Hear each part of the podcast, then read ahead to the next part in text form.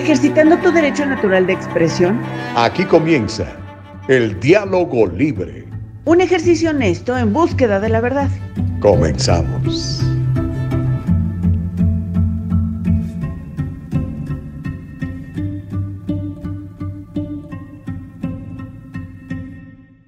Gusto y privilegio poderles saludar como todas las mañanas en el diálogo libre. Ya estamos completamente en vivo en este precioso viernes. ¿No les gustan los viernes? Como dicen, es viernes y el cuerpo lo sabe. Pues bueno, aunque no lo supiera, yo le digo para que se entere que pues ya es viernes, son las 7 de la mañana con un minuto, es el tiempo del Pacífico de los Estados Unidos. Mira lo que estoy a punto de hacer ahorita. Voy a compartir en mi propia página de Facebook de Gustavo Vargas Saucedo la transmisión del lado del diálogo libre. Mire, ya está compartido, estoy yo. Y espero que usted haga lo mismo, oiga. Así como Julie Dalaví, que ya está con nosotros, y Silvia Mendoza, que ya está con nosotros, y todos ustedes que ya están sumando al diálogo libre. Hoy tenemos un verdadero programazo con mucha, mucha, mucha información. Hoy es 10 de junio del 2022. Si nos escuchas en forma de podcast, en Apple Podcast, en Anchor o en Spotify, te mando un abrazo. Gracias de veras. Y bueno, honor a quien honor merece, ¿verdad? Ya sabes que siempre nos gusta comenzar dándole gracias a nuestro creador a nuestro Señor Dios Todopoderoso en el nombre de Jesús. Gracias por este nuevo día, por esta nueva oportunidad de servirte, de traer para ti información para poder hacer, establecer el diálogo libre, don Carlos J. Madrigal.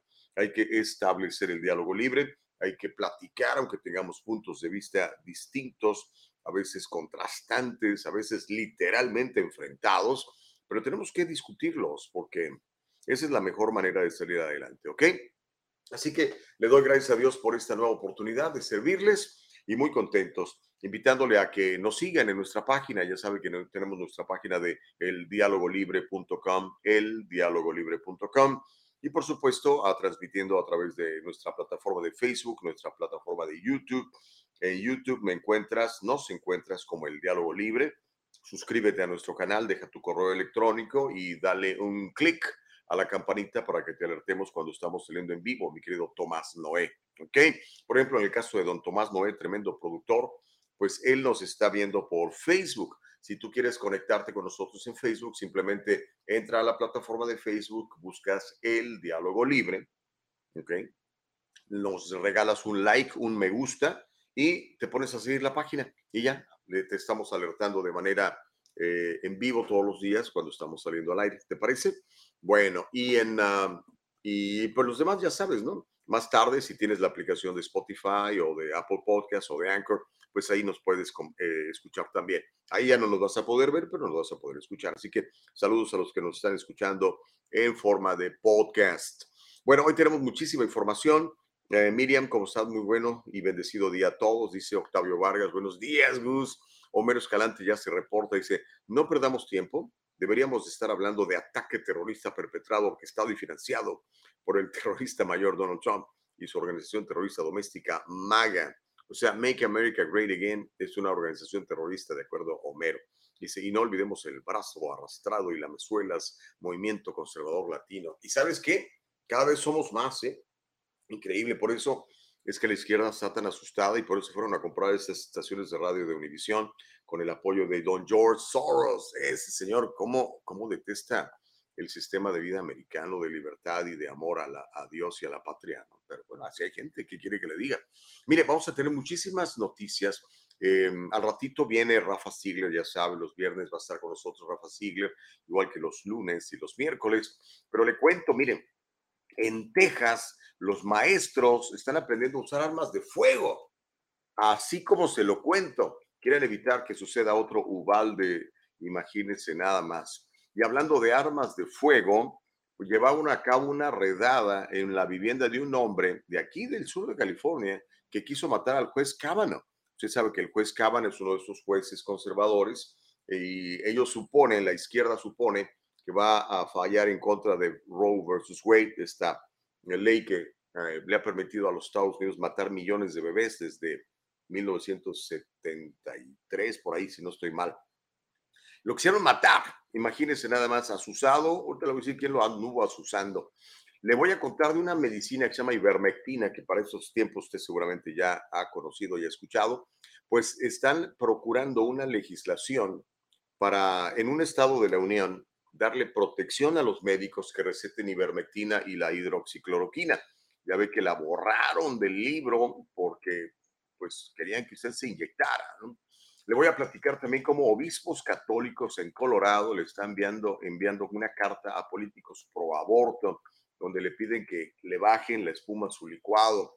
Le voy a contar cómo rescataron a 32 menores eh, por explotación de menores. Fue una, una operación encubierta. Ya le voy a platicar en dónde y qué pasó con estos nenes. Y aunque usted no lo crea, la, eh, la administración de Biden da luz verde a inversionistas en empresas militares chinas. Si usted tiene lana en Estados Unidos, puede invertir en empresas militares chinas para ayudarles a que construyan más armas los chinos. Y le voy a contar cómo la comunidad negra cada vez está menos contenta con el desempeño de Biden. Históricamente, la comunidad negra, pasó una moto, históricamente la comunidad negra, pues siempre está, bueno, no históricamente, pero digamos de unos 30 años por acá, siempre ha estado muy, muy con los demócratas, ¿no? Pero ahorita están desencantados, ya le voy a contar por qué. Y le voy a contar de una misteriosa, misteriosa hepatitis en niños que se sigue extendiendo por todo el mundo. ¿Qué es lo que está pasando? Bueno, ya le voy a contar. Por lo pronto, arrancamos con esto. Si le parece a usted bien, dígame si está usted de acuerdo y le parece bien. ¿Sí? Ok, qué bueno que está usted de acuerdo y le parece bien. Le cuento. En Texas, por cierto, hoy voy a Texas. Al ratito tomo un avión rumbo a Dallas, Texas. Ya le voy a contar a qué voy. Pero mientras eso sucede, la legislatura tejana, que está este, en una mayoría republicana, está abordando el problema de la seguridad escolar y la violencia masiva luego de este tiroteo del 24 de mayo en Uvalde, en Texas. Unas comisiones de legisladores van a estar revisando esfuerzos legislativos que se hicieron antes, como dos programas, uno que se llama Guardian o Guardián y otro que se llama Marshall, que permiten a los maestros llevar armas de fuego a sus clases para blindar a las escuelas y proteger a los niños. Funcionarios escolares y entrenadores de armas de fuego en Texas dicen que el interés ha aumentado mucho desde el reciente tiroteo, obvio. Schools on Target es una empresa que está en Marble Falls, en Texas. Está entrenando a profesores para que lleven armas de fuego a las escuelas para proteger a los niños de malandros como ese cuate que fue a hacer matanza de chamacos. Eh, uno de los dueños de esta iglesia, de esta escuela, que se llama Schools on Target, dice que han tenido muchísima demanda a raíz de estos tiroteos y que muchos maestros y maestras se están entrenando para proteger a sus niños en las escuelas. ¿Se imagina? Que llegue usted con su AR-15 a matar niños y vea un letrero afuera que dice, en esta escuela el personal está fuertemente armado y dispuesto, dispuesto a darte en la torre si te atreves a tocarles un pelo a los nenes. Se imagina. Órale, ¿le parece buena idea? A quien le asusta mucho la idea, ¿no? Em, fue la administración de Bush, hijo, quien eh, declaró que las escuelas deberían ser zonas libres de armas. Y pues sí, los law-abiding citizens, los ciudadanos responsables y obedientes, son las que no las llevan y las que los llevan son los malandros asesinos criminales, porque pues a ellos no les aplica la ley, ¿verdad? No la aplican porque no le, no le hacen caso. Josefina Chávez, buenos días. Elba Payán, buenos días. Gracias por estar con nosotros. Pedro Castro dice, buenos días. Extraño a Caro. Fíjate que ayer estuvo Caro. Va a estar con nosotros los martes y los jueves, pues, debido a sus compromisos de chamba, pues, hermano. Es que aquí, mira, aquí lo hacemos esto por, por amor al arte, porque nos gusta platicar con ustedes. Entonces, este, pues, tenemos que proveernos nuestros propios medios de, de mantenernos, y como nos gusta comer todos los días, pues entonces hay que chambear. Rino dice, no los escucho, chicos. Espero que ya nos escuches mejor en eh, YouTube. Súbele ahí a tu teléfono, ¿ok? Pero bueno, ¿está listo para ver un video? Le voy a contar un, le voy a platicar un video que encontramos de hace no mucho tiempo, donde el líder del Senado, Chuck Schumer, este sí, ahora sí que alienta a sus seguidores a ir a darle en la torre a, los jueces eh, conservadores de la Suprema Corte. Eh, de hecho, nombra a dos de ellos, a Neil Gorsuch y a mm, el juez Kavanaugh, y dice que van a pagar el precio. Así dice, you'll pay the price. vas a pagar el precio, le dice, por eh, estar en desacuerdo o considerar anticonstitucional eh, el asunto este de Roe versus Wade, que como le digo, le ha permitido a muchas mujeres abortar a sus bebés, millones de bebés desde entonces. Entonces, le voy a contar esto para después explicarle del arresto de un cuate del sur de California. A lo mejor ni lo ha usted escuchado porque pues los medios no lo manejan mucho, no va con la retórica que, ellos manejan, ¿no? Pero un cuate de estos locos eh, agarró una pistola y iba a matar al juez Cábano. Imagínense, a matar a uno de los jueces, uno de los nueve jueces de la Suprema Corte de Justicia. Cuando tengamos el video de, de, Chuck Schumer, el, líder del Senado, lo escuchamos. Es más, aquí lo tenemos. Over the last three years. Dice que en los últimos tres años que, a ver, síguele Chuck, síguele Chuck. Over the last three years, women's reproductive rights have come under attack in a way we haven't seen in modern history. From Louisiana to Missouri to Texas, Republican legislatures are waging a war on women, all women. And they're taking away fundamental rights. I want to tell you, Gorsuch, I want to tell you, Kavanaugh, you have released the whirlwind and you will pay the price. You won't know what hit you if you go forward with these awful decisions. You will pay the price. Y bueno, pues ya hubo alguien que le hizo caso a este señor Chuck Schumer, un loco de acá del sur de California, que gracias a Dios fue arrestado cuando armado intentaba asesinar al juez Cábano. Las autoridades federales ayer realizaron una redada en una vivienda vinculada con este tipo que se llama Nicholas John Roski. Nicholas John Roski, el que quiso asesinar al juez Cábano.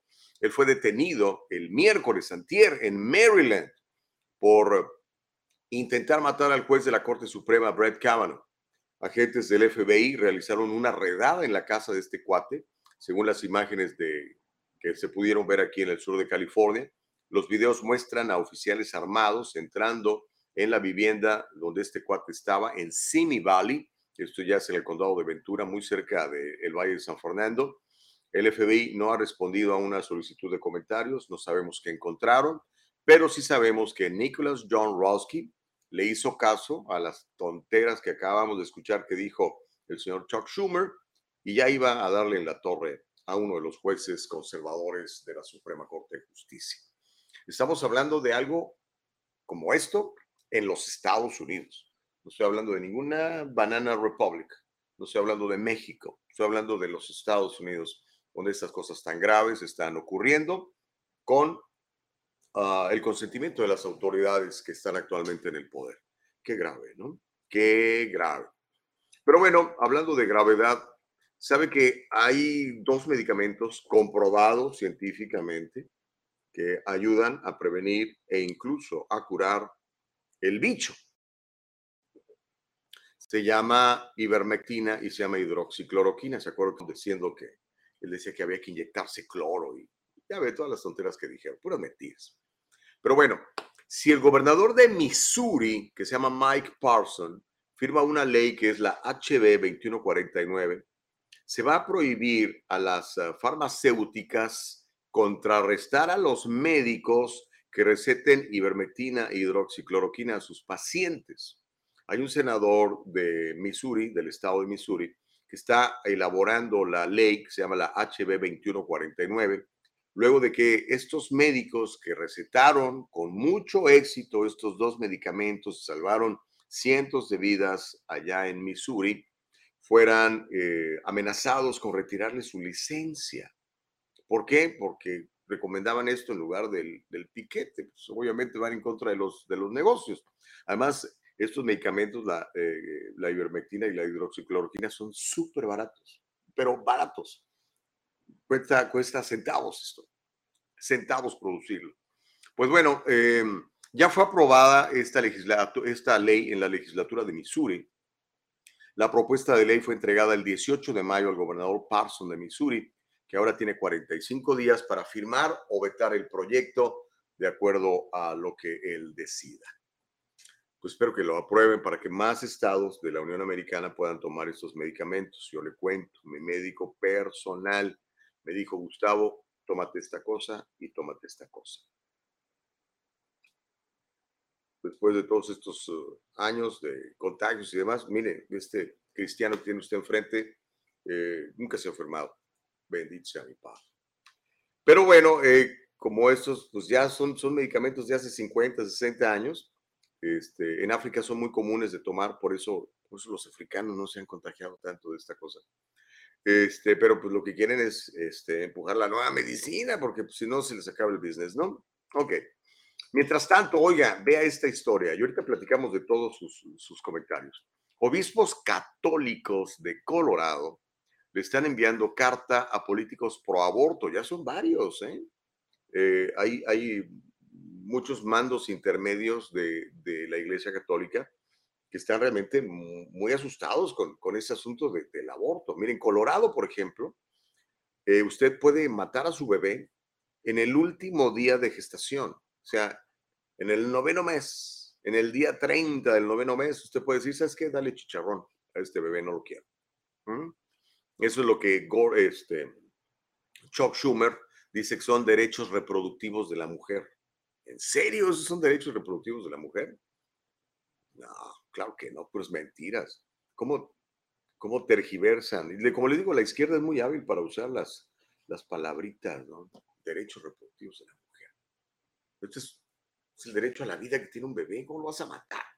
Pues bueno, los obispos católicos de Colorado están pidiendo a los legisladores estatales que apoyan el aborto que se abstengan de recibir la Sagrada Comunión. Dijeron, ¿sabes qué? Es que estás cantando aquí en todos, maestro. O sea, la Iglesia Católica le dijo a los legisladores, eh, pues son demócratas, Dice, ok, yo entiendo que apoyes el aborto, no estoy de acuerdo, pero entiendo que pues, dentro, dentro, retorcidamente quieras eso. Pero no vengas a tomar la, la, comunión, la hostia. Para el católico es muy sagrado el asunto de la, de la comunión con la hostia, porque entienden que el cuerpo de Cristo está en ese momento allí. Entonces dijo la, dijeron los, los curas de Colorado, nos causa profunda tristeza y angustia saber que algunos legisladores católicos votaron en favor del aborto.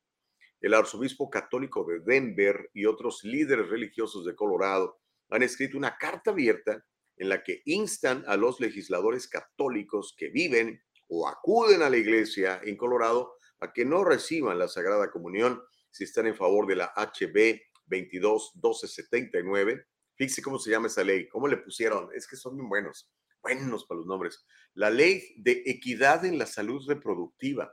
Suena bien, ¿no? Hoy estás a favor de la ley de equidad en la salud reproductiva, es decir, que todos tengamos eh, la misma eh, calidad de persona a la hora de la salud reproductiva, pues suena todo dar. Básicamente es, vamos a darle la torre a tu bebé hasta el noveno mes. ¿Por qué no le ponen así, que es la realidad, ¿no? El gobernador Jared Polis, un demócrata de Colorado, él firmó esa ley el 4 de abril. ¿Qué onda, maestro? Híjole, tienes literalmente sangre en tus manos, brother. Yo estaría bien preocupado por la condenación que estoy trayendo con este tipo de cosas.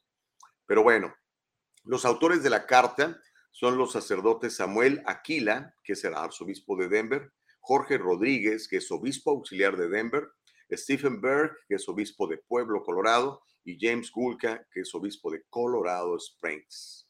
¿Cómo la ve desde ahí? Obviamente los legisladores no van a hacer nada. Ellos están en el negocio de, pues de Planned ¿no? Pero bueno, ¿qué quiere que le diga? Creo que ya tenemos listo a Miguel. Vamos a hablar con Miguel. Bueno, mire, hay un legislador este, demócrata por el estado de, digo, por el, por el, el área sur, sureste este del condado angelino, con el que siempre nos gusta platicar. Y, y aguanta las preguntas fuertes y aguanta las preguntas duras. Y mire, el día, ¿cuándo fue ayer? Antier, nos, nos mandó un, un, texto su, este, su, su, la, persona que le coordina sus, sus entrevistas, ¿no? Y pues eh, obviamente decidimos que, que sí, que, que, venga, por favor. Él es el asambleísta Miguel Santiago. y está introduciendo en el estado de California una propuesta de ley para expandir lo que le llaman Red Flags Laws, las leyes de alerta roja en el asunto de las armas. Es el Distrito 53. Ya tenemos listo a, a Miguel Santiago, vamos a platicar con él. Ahí está, mire, ahí está precisamente el, el, detalle y la información. Ahí estás, Miguel Santiago. ¿Cómo, ¿Cómo está, amigo? ¿Me escucha? Te escucho perfectamente bien, Miguel. ¿Cómo estás? Muy bien, oiga. Óyeme, a ver, cuéntame, esta, esta propuesta que estás tú introduciendo en la legislatura de California para expandir lo que le llaman Red Flags Laws, las leyes de alertas rojas, ¿qué significa? Me imagino que tu idea es la protección de los niños en las escuelas. La protección de los niños en las escuelas, pero cualquier protección de cualquier persona para prevenir uh, estas balaceras que estamos viendo. Simplemente hay gente que no debe de tener un fuego de arma uh, y esa es la gente que no queremos que la tenga. Se trata de asegurar que si uno ve, conoce a alguien que está enseñando, um, que está queriendo hacer violencia a la gente, está diciéndolo, puedan tener ese, uh, la ley pueda dejarlos que vayan a tratar de parar a esta persona que tenga uh, un fuego de arma. Ahora, Miguel, en California, de acuerdo a lo que yo entiendo, yo no tengo armas todavía, este, pero si yo quiero ir a comprar una, una, una arma de fuego, un, no sé, una handgun o una R-15, una cosa así, entiendo que hay un periodo, le llaman de investigación de 10 días. Lo que quieres sí. es que el periódico, el periodo se haga más largo. ¿En qué incurre? ¿A qué, okay. ¿De qué se trata? Lo que pasa ahora, y usted está correcto, va a comprar un, un fuego de arma, se espera un poquito de tiempo mientras le, lo que le, le, hacen es verificar los antecedentes de una persona. Tiene que tener cierta edad, pero eso este, es una cosa. Lo que nosotros queremos asegurar es, digamos que uno es este, compañero de habitación, compañero de, clase, uh, uno puede ser por un alguien de su familia, miembro del clero, y uno sabe que esta persona puede hacer daño a otra persona con un, con un fuego de arma. Pueden este, llenar una forma, esta forma va a los cortes y las cortes van a determinar si esta persona, con una entrevista, ¿verdad? No, no solamente una carta llega y uno dice, esta persona va a tener fuego de arma. Pero si hay un problema con esta persona, previene que esta persona tenga, pueda comprar fuegos de arma. De esto se trata. ¿no? Las leyes que tenemos en el estado de California son las más fuertes de la nación y hemos visto menos violencia, pero demasiada. Pero lo que queremos asegurar es que si una persona no, no debe de tener un fuego de arma, porque son peligrosos a sí mismos, a otra persona, haya un modo de que el público pueda decir, esta persona no debería de tenerlo y peticionar para que no lo tengan. Ok. Ahora, eh, Miguel, yo me imagino que este, la legislación va, va, a ser, va a ser aprobada has platicado con algunos otros asambleístas. ¿Sabes cuál es el sentir, por ejemplo, del gobernador Newsom al respecto? Eh, no, nosotros necesitamos que hacer nuestro trabajo de, llegar, llegarlo al escritorio de él y él de, ahí determina si uh, lo va a firmar o no. Pero el hablar con mis colegas, hay gran apoyo por uh, prevenir la violencia que estamos viendo. Uh, entre menos fuegos de arma en la calle, menos violencia va a haber. Eso, eso es obvio pero particularmente menos fuegos de arma en gente que no debe de tenerlo. Eso es algo que toda la gente más o menos uh, comprende y entiende. Afuera del debate si la persona o el individual tiene el derecho de comprar un fuego de arma, no. Eso no estamos debatiendo ahorita. Eso no es el debate ahorita. El debate es si la gente que no debe de tener un fuego de arma debería de tenerlo. Claro. Ahora, Miguel, ¿qué se está haciendo para que, porque sabemos que existen dos tipos de, de ciudadanos, ¿no? El, el, lo que llaman el law-abiding citizen, el ciudadano que respeta la ley, que toma un curso, que compra su pistola, que la registra, que tiene un permiso, que tiene hasta un seguro. Pero también a los, los delincuentes, que esos tienen armas, no sé dónde las consiguen. ¿Cómo podemos luchar en contra de que el malandrín, el criminal, el tog, como le llaman en inglés, tenga esas armas, porque eso es el problema, ¿no? También, Miguel. Sí, pero en muchos casos de, de eso es el prevenir que caigan más armas eh, en, en, nuestras calles. Y un modo de prevenirlo es de que hayan menos armas de que se compren. Uh, entonces, y también, para, para, ser honesto contigo, necesita que haber uh, leyes federales para prevenir fuegos de armas y ventas, porque podemos hacer todo lo que queremos hacer aquí en el estado de California, pero si alguien va a otro estado donde pueden comprar 100, 200, 300, y las traen aquí, a, a, sí, hemos visto, ¿verdad? Y las traen aquí a California y se venden. Uh, ese es un, un, grave problema. Entonces, un modo de hacerlo siempre le decimos a la gente, ¿verdad? Fuera de estas leyes que estamos proponiendo a, a, ahora, fuera de leyes que están aquí en el estado de California, si uno ve a alguien con un fuego de arma y uno sospecha que no debe de tener un fuego de arma, um, es, es, bueno comunicarse con las autoridades. Es casi lo que queremos hacer, ¿verdad? Ahora, si nosotros sabemos que alguien tiene un fuego de arma y puede causar daño a una persona, de haber un modo de peticionar a los cortes que esa persona no tenga ese fuego de arma. Oye, y en cuanto a esas que le llaman los, las, las ghost guns, estas ¿Mm? armas que prácticamente están sin control, donde tú compras una ¿Sí? parte aquí, otra parte acá, y luego hay un video, un tutorial en YouTube que te enseña a armarla, y ya el malandro ya tiene una pistola sin registro. Eh, ahí, ¿qué, ¿qué, se puede hacer en el caso de la legislatura o la Asamblea sí. de California? ¿Qué puede hacer? Sí, estamos luchando en eso también, ¿ah? aquí en el estado de California. Yo soy uno de los coautores uh, de tratar de prevenir ese venta, esa venta de, de uh, fuegos de arma de, de, fantasma. Y para la gente que no sabe lo que es eso, eso es un grave problema. O sea, alguien fulano de tal puede subirse al internet, puede comprar diferentes piezas, no vienen registradas y también en, hay casos donde hay este metales que no son de, de, detectados Uh, y entonces alguien puede armar su propia pistola en la casa uh, con un manual o viéndolo en YouTube. Y ahora esta persona tiene un fuego de arma que puede matar a gente y nadie sabe que la tiene porque no están, uh, no están registradas los pedazos. Y la gente piensa, pues, ¿cómo puede ser esto posible? Pues sí es lo posible. Estamos previniendo eso aquí en el estado de California. Hace años que también tenemos Uh, empujando leyes para tratar de ponerles números de registración a esos. Y se ha visto mucha violencia cuando eso pasa, pero de, de nuevo decimos, esto también se ocupa que haber eh, en el nivel federal y falta de acción fuerte en el nivel federal. Vamos a ver estados en el estado de California, digo, estados, disculpen, en, en la nación, donde vendan estos tipos de juegos de arma y lleguen a nuestras calles.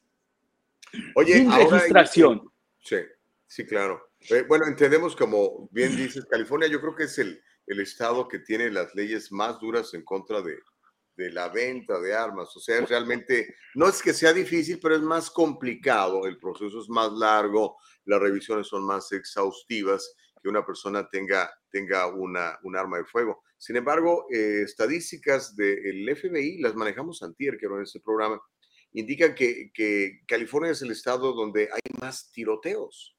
O sea, no necesariamente 19 muertos en un solo día, pero que en las calles del, del, sur de Los Ángeles, de Sacramento, de e, estas áreas de, muy peligrosas, se producen todos estos disparos y, muere gente, muchos de ellos jóvenes.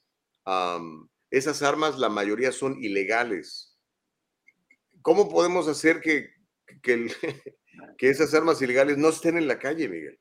No, pues eso es lo que estoy diciendo. Ocupamos acción federal, porque Ahora lo que está pasando aquí en el estado de California no están comprando, pero sí van a, a Las Vegas y van a Texas, donde, uh, donde vimos este, que gente puede comprar lo que le llaman un, uh, un AK, este, uh, un AK desde la edad de 18 años. Eso es lo que estamos diciendo. Necesitamos acción federal, porque si no las compran aquí en California, van a otro estado, la compran y las, las traen para acá. Pero sí, pero sí voy a decir, hemos visto menos tragedias de lo que hemos visto en otros estados. Uh, y, y, otra cosa interesante, de, de, porque yo sé que tú eres conservador uh, de, del dinero público, pero alguien, a, a, hace unos cuantos días estábamos revisando um, uh, estadísticas y vimos que en el estado de California cada año la violencia de fuegos de arma nos cuestan a la economía, aparte del sufrimiento de la gente, que es lo más importante, en mi opinión, casi 18 billones de dólares anual es lo que cuesta. ¿Destrucción de, de, propiedad pública y privada? O, o todo, no, todo incluido. Uh, los viajes al hospital, este, lo que cuesta con llamar a la policía, las ambulancias, este, los daños a, material, el costo de, alguien poder ganar dinero, etcétera. Todo eso cuesta a nuestra economía como 18 billones de dólares. Aparte, aparte, que para mí lo, más importante es el sufrimiento de la gente al ver a que alguien muera, aparte de que fuera alguien que uno conozca. Ahora, eh, asambleísta Miguel Santiago, y gracias por tu tiempo. No, no, ¿No ayudaría también que tuviéramos fiscales más fuertes que realmente persiguieran el crimen? Veo que le acaba de pasar a Chisa Budín en San Francisco y ahora aquí en Los Ángeles, George Gascon, que también parece que se va a quedar sin trabajo. La gente quiere fiscales más duros, Miguel. Sí, pero, lo, que, lo que estamos hablando ahorita, y es también importante, es de prevenir que, que pasen estas cosas. Mm. Como es más importante para mí en, este, en, en, esta conversación aquí. Claro que deben de haber leyes, claro que se deben de seguir. Esto lo estamos debatiendo. Lo que estamos viendo es que es más importante prevenir que pase el crimen. En el caso de fuegos de arma, es mejor que no hayan esos, esos fuegos de arma en las manos de gente que no debe de tenerlos, que después capturarlos después de que pase algo. Es importante prevenir el crimen. Amigo, nos vemos porque ya nos han dicho que ocupo que subirme al carro y ocupo que este, llegar a una cita que tenía. Miguel, no, yo te agradezco esos minutos con nosotros. Creo que este, me, me, encanta que siempre quieres platicar con nosotros. Eso es muy bueno, Miguel. Hay que mantener el diálogo libre, aunque tengamos puntos de vista contrastantes en diferentes áreas. Muchas gracias y seguimos pendiente con, con los chilaquiles esos, ¿eh? ¡Ey, la regué, mano! Adiós. Ahora le puede ser a Miguel Santiago, asambleísta. Eh, ¿Qué le parece? ¿Ah? Mire, lo que me cae bien de Miguel, casi no estoy de acuerdo en nada con Miguel. Eh, y usted sabe, ¿no? Mis puntos de vista. Y muchos de ustedes pues, tampoco están de acuerdo con él, otros sí están de acuerdo con él. Pero la posibilidad de mantener el diálogo libre con él, la posibilidad de mantener el, diálogo libre con él. Y es importante. mire, me llega este reporte del Epoch Times. La inflación en Estados Unidos sube al 8.6%, es la más alta desde 1981. Bueno, es lo que nos han dicho. Yo la verdad creo que la inflación es muchísimo más alta que eso porque como hemos comprobado, la gasolina cuesta el doble, eso se llama 100%, no se llama un 8%, la gasolina ha subido un 8%. La carne 100% ha subido de precio o más. Eso, pero en fin, es lo que nos dice los indicadores del gobierno. ¿Ok? Bueno, oiga, 7.33, hagamos una pausa, no hemos tomado pausa, ¿verdad, mi querida Nicole? Vamos a hacer una pausa. Cuando regresemos, eh, vamos a seguir platicando de de todo esto. Eh, vamos a leer sus comentarios. Le voy a contar en qué estado de la Unión Americana detuvieron a 32 personas por explotación de menores y rescataron varios niños. Le voy a contar cómo la administración Biden le da luz verde a las inversionistas para que emprendan eh, y pongan lana en empresas militares chinas. Y le voy a pasar un video donde varios miembros de la comunidad afroamericana nos dicen qué opinan de la administración Biden. ¿Qué le parece? Al regresar de la pausa, no le cambie. Es el eh, diálogo libre en viernes. No viva con el temor a una auditoría sorpresiva del IRS. En el Triunfo Corporation le ofrecemos apoyo fiscal adaptado a sus necesidades. La temporada de impuestos no tiene por qué ser tan estresante si trabaja con nuestro equipo de profesionales. Déjelo en nuestras manos ahora mismo. Experiencia y profesionalismo son la combinación excelente en reporte de impuestos. Examinamos las deducciones adecuadas y consideramos su situación personal para ayudar a minimizar su carga personal. Conveniente absoluta para usted de principio a fin. En el Triunfo Corporation brindamos una experiencia digital perfecta. Estamos disponibles para ayudarlo a poner en marcha un plan estratégico sólido. El Triunfo Corporation, localizado en el 1415 al este de la 17 Street en Santa Ana, California. 714-953-2707. 714-953-2707. Encuéntrenos en todas las redes sociales y cada semana en el Triunfo Financiero. Regresamos, se llama el diálogo libre. Gracias por estar con nosotros. Gracias por privilegiar este ejercicio de libertad que se llama el diálogo libre. Nos vas a encontrar siempre en www.eldialogolibre.com. Nos vas a encontrar en Facebook como el diálogo libre, en YouTube como el diálogo libre, en Spotify como el diálogo libre, en Anchor Podcast como el diálogo libre, en Apple Podcast también como el diálogo libre. ¿Ok? Y por supuesto, visita nuestra página www eldialogolibre.com. Órale, pues. Oiga, ah, ahorita que hablábamos de, de, de que vimos el, anuncio del Triunfo Corporation, el 16 de junio es el evento. Estaba comentando esta mañana con, con Joshua González de, eh, de la corporación de Northgate González Market. Él va a tener una presentación muy buena, eh, espero que llegue. Él es, es uno de, es la sangre nueva de Northgate González Market, muchacho muy preparado, graduado de finanzas, de Kelsey Fullerton. Ahí fue donde lo conocí en un evento que me invitó Carlos Guamán.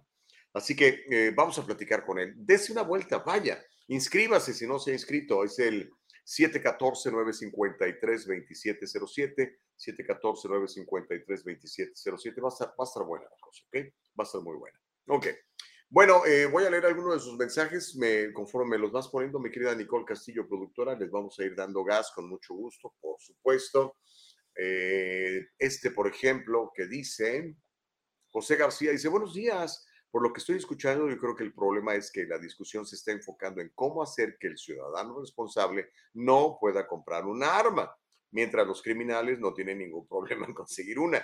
No creo que el no vender armas va a detener a los delincuentes para conseguirlas. Completamente de acuerdo, José García. Que era lo que yo le decía a Miguel. Le decía, bueno, ok, pero ¿qué podemos hacer para que el malandro no tenga armas. Ese es el problema. El law abiding citizen, qué bueno que tenga armas. Yo, mis vecinos, todos son law abiding citizens, todos tienen armas. Entonces yo me siento tranquilo porque sé que aquí a un lado tengo un amigo que tiene una R15, el otro tiene una Glock y el otro tiene un M16. Entonces, en caso de que alguien ande por aquí, pues simplemente lo reportamos y tómala. ¿no? Ese es el asunto. Pero los malandros, esos no cumplen con la ley ellos andan viendo qué pistola consiguen y a quién atacan que esté indefenso, porque obviamente ellos van a atacar donde hay personas que no se pueden defender. ¿Ha visto la cantidad de videos ahora en Nueva York, en San Francisco, en Los Ángeles? Estos tipos llegan y agarran a los viejitos, los golpean, les roban sus bolsas y cosas así. ¿Por qué? Porque son, son cobardes, miserables, ratas asquerosas. ¿Por qué no se ponen con uno de su tamaño? Por supuesto que no, son cobardes son cobardes. Los malandros son cobardes, literalmente. ¿Ok? Buenos días, dice Imelda. Feliz viernes. Me encantan los temas que siempre trae. Gracias, Imelda. Eres un encanto y eres un primor. Gracias. Paz Martínez dice: Buenos días, Gustavo. Feliz viernes. ¡Ánimo! Gracias por compartir y mantenernos informados con la verdad. Gracias, Paz. Estamos para servirte siempre, para servir a Dios y a ti. Josefina dice: Sí, y apenas empiezan a calentar el chocolate. El señor Miguel sale por la puerta de afuera. Sí, dijo que se tenía que. La verdad es que sí nos había dicho que iba a ser como cinco minutos, pero ya ve, yo empiezo a abusar y a meter. Pero aguantó, aguantó Candela. Pancho Ramírez dice, y en los estados donde hay más libertad para comprar armas, de hecho los estados republicanos son más seguros, no hay tiroteos, los criminales tienen miedo. Buena pregunta, Pancho, pero si te vas a las estadísticas, sí hay menos tiroteos. Este, sí hay, hay menos asaltos, eh, sí hay, porque pues, la gente sabe o sea, el malandro, por ejemplo, te cuento de este amigo mío que me platicó, yo no lo sabía, en un Starbucks en Dallas. Eh, su hijo trabaja en Dallas en un Starbucks. Este, es gerente de uno de ellos y él anda armado, ¿ok? Y todos los de la tienda saben que está armado. Y cuando llega alguien, uh, sabe que está armado, ¿ok? Es muy diferente a que tú llegues a, no sé, a un pollo loco y sabes que el tipo no tiene armas. Entonces le pones una pistola y dices, dame todo el dinero que tienes en la caja. Te lo va a dar. Pero si tú sabes que al entrar a uno de estos va a haber eh, dos, tres personas con su cohete, ya no es tan fácil. Es, es, cierto. ¿Para qué nos hacemos? Digo, es, es la ley de las, eh, de las estadísticas, de las probabilidades, ¿no? Si entro a un lugar a robar donde hay cinco personas armadas, ah, caray. Pero si entro a robar, a un lugar a robar donde sé que nadie está armado, pues olvídate. Es el, el coyote en el gallinero, ¿no? olvídate. Pero en fin, leemos un par más y después vamos a las siguientes historias que son muchas. Estas cosas, miren, nos están oyendo estos cuates. No dije nada, tú, estúpido teléfono celular. Eh, la verdad es que sí nos están vigilando. ¿eh? Por eso es que así descubrieron a las mulas que andaban repartiendo votos por todos los estados con el geotracking. La verdad, tenemos este Big Brother que nos está observando todo el tiempo. Dice Rubén Díaz, si el ciudadano responsable tiene derecho a comprar armas, pero entre esos ciudadanos responsables se vuelan ciudadanos con muchos problemas, tiene razón. Yo creo que por eso es importante hacerle a la gente un análisis psicológico, psiquiátrico, para ver si, oye, este vamos a ver si, le, si tiene derecho a defenderse o cualquier, puede hacer una tontería en cualquier momento, atentar contra su vida o peor, matar a los demás. Cierto, por supuesto, estamos de acuerdo, Rubén.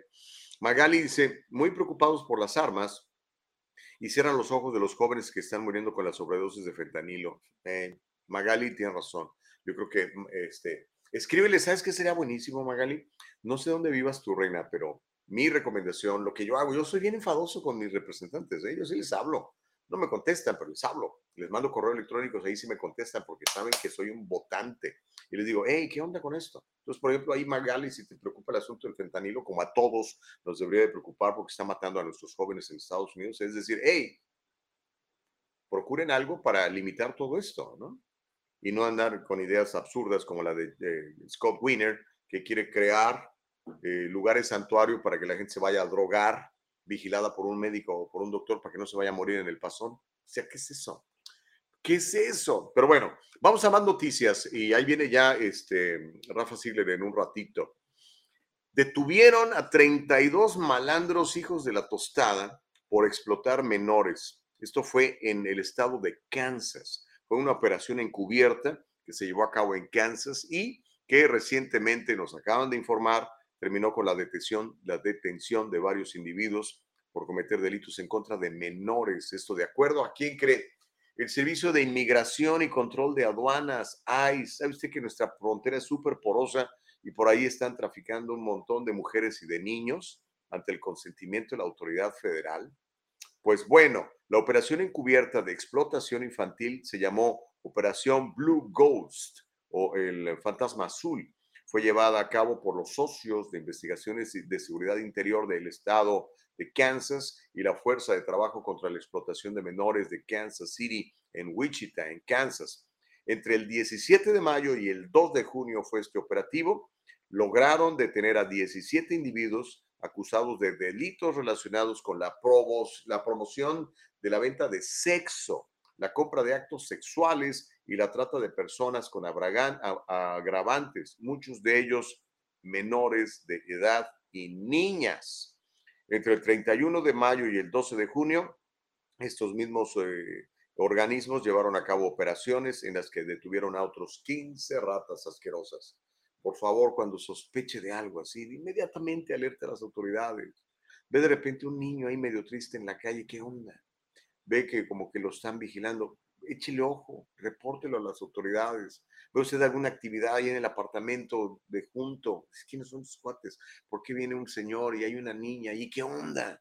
Rápido reporte, puede salvarle la vida a estos niños que están siendo traficados sexualmente por esos hijos de su tostada.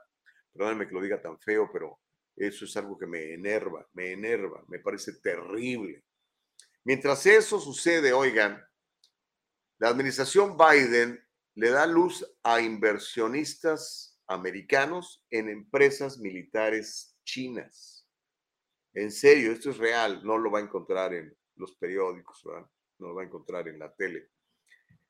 Varios legisladores le reclamaron al gobierno de Biden por su medida de no hacer cumplir una obligación, le llaman obligación de desinversión, que retires tu dinero a entidades del gobierno federal en las empresas militares chinas. Es una decisión que ellos mismos dicen es una insensatez, es una ingenuidad, es una tontería. En virtud de una orden ejecutiva del presidente Biden que emitió en junio del año pasado, los inversionistas tenían un año para desprenderse de sus acciones en todas estas entidades vinculadas al ejército comunista chino. Sin embargo, dos días antes de la fecha límite del 3 de junio de este año, el Departamento del Tesoro, por instrucciones de Biden, emitió discretamente, para que nadie se diera cuenta, una nueva guía en la que se indica a los inversionistas estadounidenses que no van a enfrentar un castigo si siguen invirtiendo en empresas armamentistas chinas. ¿Qué onda? ¿Es traducción a la patria? ¿Cómo podemos permitir esto? ¿Cómo las demás estaciones de radio, canales de televisión, periódicos no lo están diciendo? Imagínense que fuera Trump el que estuviera haciendo esto. Imagínenselo por un momento. Pero bueno, es lo que estamos viviendo en los Estados Unidos el día de hoy. Óigame, este, hay que proveer el, número. ¿Cuál número hay que proveer, este, Nicole? no te entendí esa parte. Pero bueno, ah, Gustavo dice Noé Contreras, las armas, los tiroteos, la gasolina carísima, la falta de suministro, la delincuencia, la crisis que se avecina, está siendo apuntalada, apantallada por la Big Media ahora están en la pataleta del 6 de enero. Sí, están queriendo distraernos con ese asunto del 6 de enero. Pero bueno, ¿qué quiere? Hay un número de, teléfono, pues pásame el número, Nicole, porque no lo tengo en la mano. Hay un número de teléfono donde usted puede reportar eh, eh, crímenes de trata de, de, personas, crímenes de trata de menores, ¿ok? Este, porque obviamente es algo que no nada más preocupa a mi productora Nicole Castillo, nos, preocupa a todos. O sea, mi, mi, mi, mi, reacción sería, yo veo algo, inmediatamente por lo menos marco al 911, ¿no? Y les digo, hey, algo está pasando aquí, mire, estoy viendo que en el apartamento eh, llegan señores y hay una niña y hay un niño, ¿y qué podemos hacer? ¿Ok? Este, alértelo, por favor, alértelo, créamelo. No tenemos ni idea de las cosas tan terribles que están haciendo con nuestros niños. Cada 40 segundos desaparece un menor de edad en los Estados Unidos. El negocio de la pornografía infantil. Y no crea que es pornografía así, esa pornografía que veía uno en las revistas cuando era adolescente. No, es una cosa horrible, es un martirio, es algo horrendo que no quiero ni describir a lo que someten a nuestros niños, oiga, desde bebés. ¿Se acuerda el otro día que platicamos con el detective Moses Castillo? Dice que le tocó ver bebés siendo bebés violentados, grabados. Hay gente que, que, le divierte esto y que consume esa porquería. Puede creerlo. Es, un, es, un, es, una, es una cosa horripilante, satánica, diría yo, literalmente satánica. Así que por favor, pues este, estemos alertas, cuidemos a nuestros hijos. Es fun, fun, fun, fun, fundamental. Denúncielo de inmediato. ¿Ok? Pero bueno, este, mientras eso sucede, la comunidad negra, que eh, ha sido un bastión para el Partido Demócrata, normalmente nueve de cada diez ciudadanos uh, negros o afroamericanos, como algunos de la izquierda les gusta decirle a los negros, votan por el Partido Demócrata. O sea, están identificados, creen en sus valores, pero Biden de plano no. Es que este cuate es súper impopular, oiga. Y es que, ¿cómo no? El país está hecho un despapalle. Este, la aprobación del desempeño laboral del presidente Biden se redujo a solo el 33% en una encuesta que se publicó antier apenas por la Universidad de Quinnipiac. Incluso los principales bloques de votantes demócratas, como los jóvenes y las minorías raciales, le están dando un gran rechazo al presidente. La encuesta se realizó del 3 al 6 de junio, está nueva la encuesta. Encontró que el 22% de los estadounidenses de 18 a 34 años apenas aprueban el desempeño de Biden. 22% de los jóvenes. O sea, tienes casi el 80% del rechazo de los jóvenes la calificación más baja de cualquier grupo de edad. Apenas el 24% de los votantes hispanos, 24% aprueba a Biden, nada más el 24%. Por eso es que Soros, preocupadísimo, fue a comprar en las estaciones de radio Univisión para empezar a empujar eh, la retórica de izquierda. ¿Y qué creen? Apenas el 49% de los votantes negros dijo que aprueba el trabajo de Biden, ni siquiera la mitad. Esto es gravísimo para los demócratas. ¿Por qué? Pues porque con estos niveles de aprobación prácticamente están garantizando que van a perder las elecciones de medio término, que van a perder el Senado, que van a perder el Congreso. La presidencia no la pierden porque pues, ahí está todavía Biden, ¿verdad? Porque el hombre anda más perdido. Vio la entrevista que le dio a este comediante Jimmy Kimmel, que qué dolor, me, me, me, me duele ver a, al representante del mundo libre este, siendo tan, tan perdido, desencajado, no termina las ideas, revuelve cosas. No está bien el presidente, no está bien. A mí me parece muy preocupante. Usted es el presidente de todos, ¿no? Pero en fin, este, le voy a pedir a la producción que me, nos ponga este video donde va usted a escuchar. Oh, creo que tenemos problemas de audio. ¿Qué? Pausa, pausa y regreso, pausa y regreso, pausa y regreso.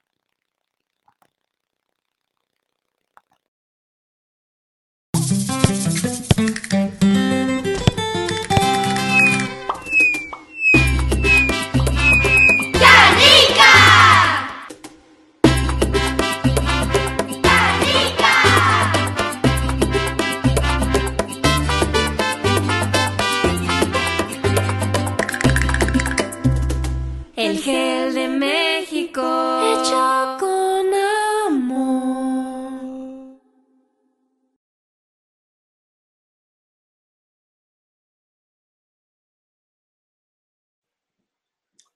Ok, a ver si está, me- de repente empezó a fallar mi audio, oiga, nomás empecé a hablar mal de Biden y empezó a fallar mi audio.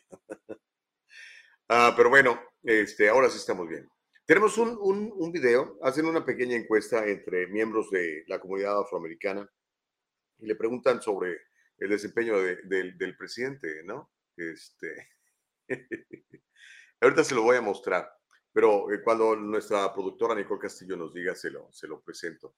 Pero lo que sí le quiero comentar es que la verdad, este, eh, pues no, la figura presidencial ahorita está muy devaluada. Eh, yo creo, sinceramente creo que el- el señor Biden no está bien, físicamente no está bien. Yo creo eso. Este, y me preocupa porque, pues, imagínense, es el, el presidente de, de los Estados Unidos, presidente suyo, presidente mío, presidente de todos los que vivimos aquí. Ah, y ay, esa entrevista con... No, no quise ni pasar nada de lo de la entrevista con Kimmel porque es, es doloroso. La verdad es doloroso. Si quiere, vaya a verlo ahí está en YouTube. Pero hasta el pobre Kimmel, que es un demócrata este, recalcitrante, se ve desesperado y preocupado, prefiere mandar a la, a la pausa porque el cuate no, no, no coordina las ideas, ¿no? Pero bueno, este, vamos a ver esta encuesta eh, con la comunidad afroamericana al respecto del desempeño de eh, Joe Biden, ¿ok? Vamos a, a verlo y a escucharlo ustedes que nos escuchan en Spotify y en, y en las otras plataformas de podcast. Venga, aquí está. Is that we're in we're in a strong economy, that we're doing great. Do you believe that? No, we we are not financially stable, comfortable, or nothing like that. But when Trump was in office, I was feeling really good. Really? Yes, Trump, Trump, comfortable. Look at them gas prices. They ain't comfortable to me. Hell no. Ain't no comfortability around nowhere. It's it's bullshit, bullshit completely because like rent prices is crazy. We we we paying I don't know how much percent more, but I would say at least three three or four hundred more than we was paying two years ago. So when the Biden administration comes forward and says that economically and financially our country's doing really well, do you think that's a lie? Yep, I think they blowing smoke up up out behind. I think it's Biden's fault. Trump said it would happen. Like we would deal with a lot of the stuff that we dealing with back when we had the Great Depression. I miss Daddy T, Trump. I miss Daddy T for real. Trump for the culture. For the culture? Joe Biden says that we're in we're in a strong economy, that we're bueno, doing ya great. Do you believe that? Ahí tiene usted, este, y y son, son hombres jóvenes, ah, eh, eh, ciudadanos afroamericanos, ¿no? Ah, no le creen. ah, y es que, aparte, todavía nos dice la Casa Blanca que el, que el país está bien. Sale la pobre muchacha esta, Jean-Pierre, la, la vocera de la Casa Blanca, a decir que, el país está mejor que nunca. Es más, le voy a decir exactamente cómo lo dijo, porque hasta lo, lo publiqué en mi cuenta de, de los mentores financieros. Dije yo, no, no, tampoco esta chava dijo esto. Este, bueno, ya no sé ni dónde está. Pero dijo que la economía estaba buenísima. En serio. Ya, y luego estos señores, además, este, seguidores de Donald Trump, estos señores, ¿no? Para, para que se enojen algunos más, porque yo sé que hay gente que no, o sea, Trump les cae mal. terriblemente mal. Eh, a pesar de que, pues, por lo menos económicamente, el país está muchísimo mejor. O niéguenmelo. Digo, ya, sinceramente, niéguenmelo. Na- nada más los necios lo pueden negar. Económicamente, por lo menos, ya no hablemos de todo lo demás. Por lo menos en eso tienes que concederlo, amigo eh, de extrema izquierda, amigo demócrata. Pero bueno, este calienta, yo sé que calienta. Guillermo Hernández dice: ¿Cómo sabemos si esas personas entrevistadas no son mulas pagadas por Trump? Pues no, no lo sabemos, ¿verdad? A lo mejor les pagaron. Oye, mira, Trump aquí te manda una lana para que digas que digas que, que- Biden es un terrible presidente. Puede ser, ¿no? Paz Martínez dice, puras mentiras lo del fantasma, el inquilino de la casa oscura. Ah, no, no entendí esa parte, Paz. Ah, Tavo dice, Gustavo, te contradices mucho, no eres nada parcial. No, yo creo que sí soy parcial. Yo estoy parcialmente en favor de la libertad. Este, estoy parcialmente en favor de la democracia, parcialmente en que el gobierno no se meta en mis finanzas y me quite la menor cantidad posible de dinero, porque luego se dedica a hacer puras tonteras con mi dinero. Yo eh, más bien que yo creo que, creo que dices que no soy imparcial. Sí, sí es cierto, no soy imparcial, soy un conservador, soy un cristiano conservador que trata de vivir bajo los preceptos de la Biblia. Es lo que trato de hacer todos los días. No soy, no soy imparcial. Yo pienso que es imposible ser imparcial, porque o estás en uno o estás en el otro lado, no puedes estar en los dos. Como dice Jesucristo, el que conmigo no recoge desparrama, ¿no? Entonces yo estoy con Jesucristo. Trato de recoger junto con él. Ah, pero tú puedes también tener tu propio punto de vista y ser absolutamente libre y ser respetable. En la Constitución de los Estados Unidos, acá te lo digo, en la Constitución de los Estados Unidos está garantizado tu derecho a expresión, a tu de- derecho a expresarte, aunque estés o no estés de acuerdo con quien está en el gobierno en ese momento, ¿no? o con quien sea. Es tu derecho dado por Dios, garantizado en la Constitución. Cada persona que nace en este país, cada persona que sea ciudadano de este país, automáticamente recibe ese derecho, el derecho a la libertad. Ah, dice, dice no encontré hay lados que no se pueden defender. Pues sí, ahí es como lo defiendes al pobre Biden, ¿no? Es cierto, es cierto. Eh, eh, Feli dice, ¿qué popularidad tienen los republicanos, sea parcial? Eh, yo creo que cuando dicen que sea parcial quieren decirme que sea imparcial, creo, Feli. Dice, ¿qué popularidad tienen los republicanos, sea parcial, para saber por quién votar? Solo nos cuenta cada día de los demócratas, cuéntenos de los republicanos, por favor. Pues sí, cuando suceda algo con los republicanos diremos algo, ¿no? La realidad es que los republicanos últimamente se han dedicado a ser observadores, ¿no? Yo no veo a los republicanos haciendo, me refiero a los líderes republicanos, ¿verdad? Por ejemplo, la, la basura que tienen, pobre, o sea, pobres republicanos, ustedes que están inscritos en el Partido Republicano, pobrecitos de ustedes, tener a este señor Mitch McConnell, corruptazo de líder de la minoría republicana, qué vergüenza, literalmente qué vergüenza. Es la misma porquería, es la misma cosa. Bueno, ese es mi punto de vista. A lo mejor usted piensa diferente, está bien. Dice Manuel Morales, ya Biden está demasiado viejo, este país necesita un líder más joven. Pues sí, quizá no un líder más joven, pero un líder sano, ¿no? Yo no tengo problemas con las personas adultas, yo voy para adulto y quiero ser un adulto mayor, este, lúcido, bien, ¿no? Por eso me cuido, como bien hago ejercicio. Este, no tengo problemas con que sea una persona grande y sabia, ¿no? No tengo problemas, no, no creo que sea cuestión necesariamente de edad, ¿verdad? Obviamente, si ya está uno muy cansadón, pues ya, aunque tu mente esté bien, no te puedes mover y tal, pues, ¿qué es lo que le está pasando al presidente Biden, no? Dice Homero Escalante, nunca en la historia de este país se habían producido tantos empleos. ¿Cuáles, Homero? Y nunca en la historia de este país la gente ganaba tan bien como ahora. En serio. La mejor economía de todos los tiempos, la del presidente Biden. Homero, ok, está bien, pues es tu punto de vista. Pregúntele a la persona que está poniendo gasolina ahorita y que dice, ah, caray, es el doble de lo que pagaba hace un año y medio. Mm. Eddie de la Cruz dice, saludos, Gustavo, ya no fugues, ya no fugues más a la comunista de Caro. ¿Fugues? No, no, no le entiendo. Dice que el dinero no importa, pero no está contigo porque quizá no es jugoso el cheque. No seas, no seas venenoso, Eddie. no seas así. Este, y la verdad, nosotros aquí este programa lo hacemos porque queremos hacer el programa, ¿ok? Nos gusta hacer el programa. Estamos para compartir con ustedes, ¿ok? Oiga, em, bendecido día para todos, dice Chávez, escuchando los caminos al trabajo. ¡Ay, qué buena onda, brother! Que tengas un día, una jornada súper, súper productiva, ¿ok? Súper, súper productiva. Mire, le voy a contar esta historia. Es real.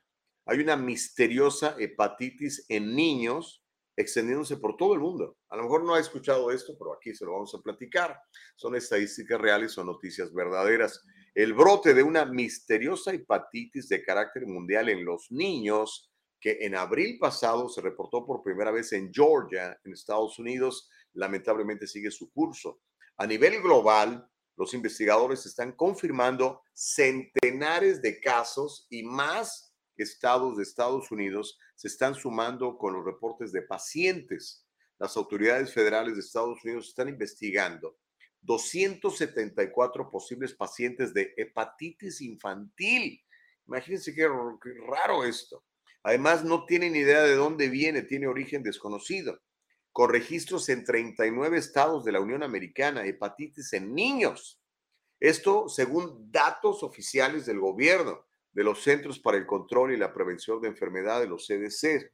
No está claro qué está pasando con este brote de hepatitis, de acuerdo a la información de las autoridades, tanto estadounidenses como de los demás países. Los funcionarios sanitarios de la CDC y de la Organización Mundial de la Salud dijeron anteriormente que no creen que las vacunas contra el COVID estén relacionadas con los casos de hepatitis, pero lo que sí es real es que hay una ola de hepatitis infantil en todo el mundo. Y Estados Unidos está también con muchos casos, como acabo de decir, centenares de ellos.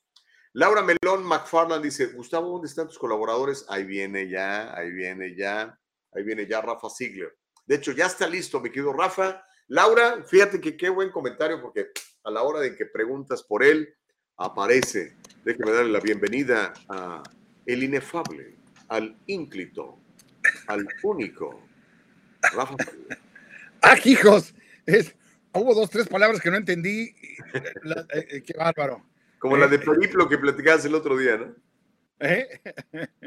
Exacto. no, no, qué, qué, alegría. Muy buenos días, muy buenos días, mi querido Chubi. Este, espero que estés muy bien.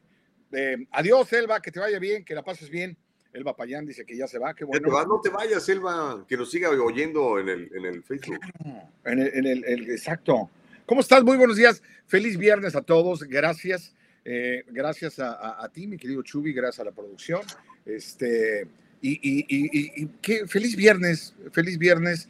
Espero que todos estén contentos, la estén pasando bien y tengan un viernes a todas margaritas. ¿Qué es viernes, mi hermano? Y así como terminas la semana, la comienzas. Y si la terminamos con una sonrisa, con, el poder de, discernir, de tomar decisiones propias y de poder tener un diálogo libre. La vida, sin duda, te va a sonreír. Muy bien, me querido Rafa. ¿Sabes qué? Tú deberías ser político, Rafa. La verdad es que yo creo que sí debería pegarle a la polaca, fíjate, pero, pero me gusta mucho el bar, entonces yo creo que... Pues ahí, este, hay billetes. En arca, abierta, hasta el más justo peca, mi hermano. Entonces, no va a ser. Fíjate, fíjate qué, qué consciente soy, ¿no? Digo yo, no vaya a ser, no vaya a ser. ¿no? Aunque bueno, pues si uno tiene principios, obviamente no haces esas cosas, pero pues he venido escuchando el programa, obviamente estaba por ahí escuchándolo y, y, te digo gracias también a todas las plataformas, a todo el mundo que nos escucha. ¿Dónde nos escuchan, mi querido Chuve? Recuerda a, a, mí y a, a todos. estamos en todos lados, mi querido Rafael, todos lados. Mira, tenemos nuestra página, tú lo sabes muy bien, que es la que queremos privilegiar por encima de todo. Si de repente en algún día no nos encuentran en las redes sociales porque nos dieron baje, eh, nos van a encontrar siempre en www.eldialogolibre.com. De hecho, ya nos han bajado algunos programas, ¿eh? sí es cierto. Eh, sí, pues ya, ya, ves, hay esta, esta censura y esto de que no se permita el diálogo libre, yo completamente en desacuerdo. ¿eh? Completa, mira, ahí están, ahí están las direcciones, gracias a la producción, donde, donde lo pueden escuchar, porque Digo, es bueno poder tener apertura, mi hermano. ¿Sabes dónde denotas la inteligencia, creo? Primero que nada, mi Chubi, mira, el Chubi de azul y Rafa a su lado. Ay, qué bonito, ¿eh? ¿Cómo se nota que es viernes, Rafa? No, o sea, pues qué, ¿por qué, mi hermano? Gracias a Dios es viernes, tengo es Friday.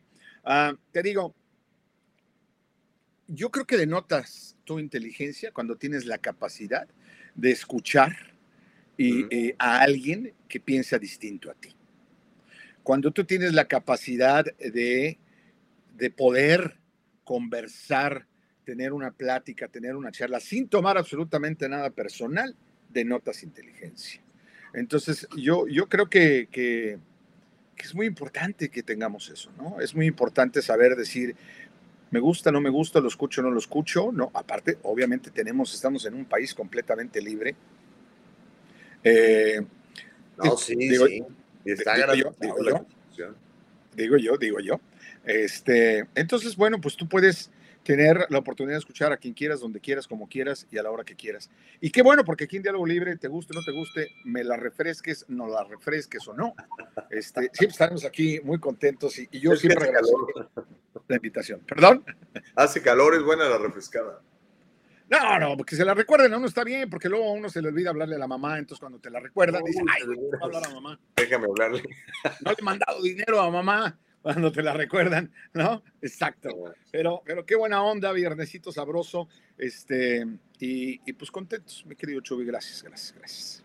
Mira, este, aquí anda prendiendo fuego el Mike Suárez. Dice, Gustavo, invita a Fernando Espuelas en tu programa. Queremos que se caliente el chocolate debatiendo tu punto de vista acerca de Biden, porque él lo adora y tú lo detestas. No, no, yo no detesto a Biden, créanmelo. ¡No! Yo quisiera que le fuera bien. Lo que pasa es que me parece que no, no, no, no- bueno, no vi- viste la entrevista que le dio a, a- a Kimmel. Este, La vi, la vi, la vi, eh, sí la vi. Te, te duele, te, te da pena. Dices tú, ay, por favor, ya quítenlo. denle", no sé, hoy no es el mejor día del presidente. Me empieza a hablar y desvaría y luego se le olvida y luego se regresa. Y el pobre Kimmel ahí, porque Kimmel es súper demócrata, o sea, era, no, no puedes tener una entrevista más friendly, más amistosa que, una entrevista con él, ¿no? Y, Bueno, es lo mismo que no puedes tener no. una entrevista más friendly, más amistosa, más amistosa que Fox and Friends y Trump, ¿no? Eh, que Por cualquier, ejemplo. que cualquier, cualquier periodista de Fox con Trump, ¿no? Este, de acuerdo. Digo, va- vamos a ser honestos, yo vi el programa y cuando hace ese, ese collage eh, de, de todas las, las des- muchos creo que fueron como 20 o 30 pedazos de entrevistas o de pláticas de la gente de Fox con Trump, pues es lo mismo, ¿no? Así, ¿no? Eh, caravanas y usted es lo máximo y la vida es... Entonces, La vida es cada de quien, cada Digo, color quien, cada quien. Exacto, cada quien trata, cada quien trata, ¿no? Este, a, a- a quien quiere de la forma que quiere.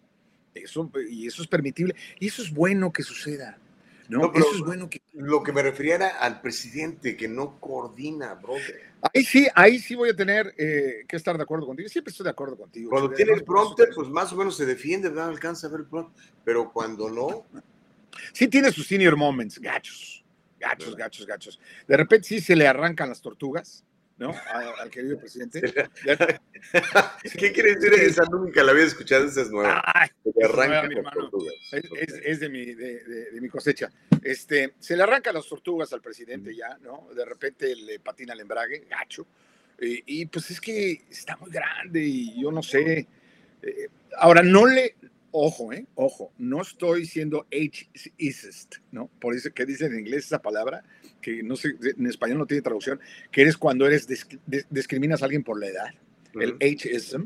No estoy siendo ageist, no estoy siendo discriminador por la edad, porque yo tengo muchas amistades en este momento que tienen 80, 82, 83, 84 años y están totalmente coherentes, mucho más coherentes que tú y yo juntos. Claro, Súper lúcido. O sea, es que no Súper el problema de, de- de Biden no creo que es la edad, es que tiene pues problemas en.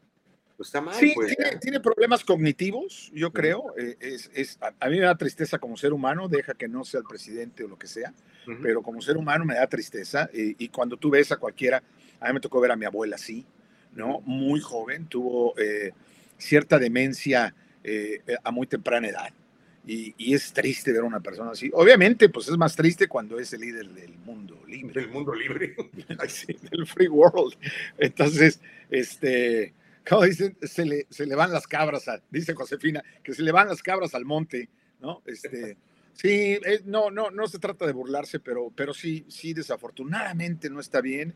Y yo creo que, eh, sería, eh, sí, claro, estoy de acuerdo contigo, Magali, ¿no? No se cuestiona la entrevista, sino la, la, la, sanidad o esto. Y yo creo que debe de haber prendido un foco rojo para la gente que está a su alrededor y sobre todo para sus médicos, ¿no? No estaría mal que le diera un chequeito, que le diera más B12, no lo sé, no lo sé, pero sí, la verdad, sí, sí estuvo. estuvo. Bedoyecta, ¿no? ¿Te acuerdas? Oh, yo me, acabo, no acabo de poner una. Yo, yo cuando voy a Tijuana me traigo una gruesa, mi hermano, de Bedoyecta. Porque... Mira, Feli, mira el comentario de Feli, qué interesante. Dice, señor Rafa, gracias por venir a darle un poquito de calidad al programa. De veras, muchas gracias, este, Rafa. Y gracias, Feli, por, por tu comentario. Óyeme, este, pues mira, yo, yo me voy a, me voy a, tengo que tomar un avión al rato. Este, voy a ir a Dallas, Texas. ¡Ah, híjoles! Eh, ¿Otra vez? Eh, sí, y el avión sale temprano. No, sabes que nunca he estado en, nunca he estado en Dallas, es la primera vez. nunca he ido a Dallas. Dallas nunca he ido. Okay. Este... Es bonito, ¿eh? Es muy ¿Es bonito. bonito. Está Hace un calor de miedo. Sí, está no. como 98 grados la temperatura hoy. Cuidado, mi hermano, yo que tú me iba en traje de baño. Pues yo quisiera, pero las lonjas no me lo permiten, hermano. Si no, con mucho gusto. Este... Oye, pues total, mi hermano, ya. Pero ya este, no, no, nos vas a hacer el, el, el, favor de quedarte, obviamente, a, a, cotorrear con la gente. Y este, había dos cosas muy interesantes que, que, en viernes yo creo que se presta mucho para platicar. Tú tienes un, un, un, programa que me gusta mucho, te he visto, te la pasas comiendo, se llama Sabroseando, y este, te aventas unos, unos tacazos ahí y tal. Es más, a ver si la producción nos pone algún ahorita algún videito de esos que están ahí en YouTube de Sabroseando con, con Rafa Ziegler. Y aparte, Ajá. este vas a, vas a tener un invitado de, de, primer nivel, vas a estar platicando con el hijo de la leyenda, eh, el hijo de Javier Solís, eh, se llama él... Gabriel. Gabriel. Gabriel Solís. Porque ya ves que sí. Javier Solís, su nombre original era Gabriel Siria Levario, ¿no? Entonces le puso Gabriel a su hijo como él, ¿no? Exacto. Y su hija se llama Gabriela. No me digas. La hermana de Gabrielito se llama Gabriela. Yo tengo una hija Gabriela, Gabriela que vive en Texas, precisamente. Esa, entonces es él, no él el que vamos a, al ratito que vamos a platicar. Por cierto, si, mm. si, tú estás ahí y quieres llamarle a alguien que se una al diálogo libre para que conozcas al hijo de Javier Solís, gran cuate, gran amigo, lo vamos a platicar para aligerar el Friday, ¿no? Al rato se va. Pero un poquito de la inflación. Acaban de publicar que está en 8.9 puntos. Cállate los ojos, mi hermano, cállate. Pero yo creo que es más la inflación. La gasolina, la gasolina la gasolina aquí en Burbank está en 325 dólares, ¿no? El galón. La de 87, mi hermano. Olvídate, si le pones de 91 ya es de 490. Oye, de ¿no? veras. No, es, y luego tú no, te manejas de carro alemán, de esos, esos quieren de la otra, ¿verdad? No, no le puedes poner de la más baratona. Eh, es, ¿Quién le manda a uno a andarse queriendo comprar? No, pero ahí hay, ahí hay varo, compadre, ahí hay varo. No, no, no, no. Afortunadamente a este, este ah. precisamente le puedo poner 89. El anterior, eh, que bueno, lo devolví antes de que pasara todo esto de la gasolina, sí había que poner 91, sí es un dolor terrible, ¿no? Es con 89 como que todavía no sientes tan gacho. Pero, pero no, sí, sí es espantoso, ¿no? Es espantoso, no sé dónde vamos a acabar, los precios de la gasolina, la inflación. Entonces, por eso dije yo, cuando me invitaste y, y te pregunté y dije, oye, ¿qué te parecería platicar con el hijo de Javier Solís hoy viernes para una platiquita sabrosa, hablar de tacos, hablar de comida, hablar de lo lindo que es vivir, que lo lindo que es la vida, eh, no importa cómo estemos, yo creo que cada quien hacemos nuestra propia felicidad, no necesitamos de que alguien más nos haga felices, ¿no? Está en ti, entonces pues por eso vine a repartir un poco de alegría, mi hermano. Sí, oye, que se siente el salero. Mira, Consuelo dice, gracias Rafa por estar aquí con tus criterios coherentes.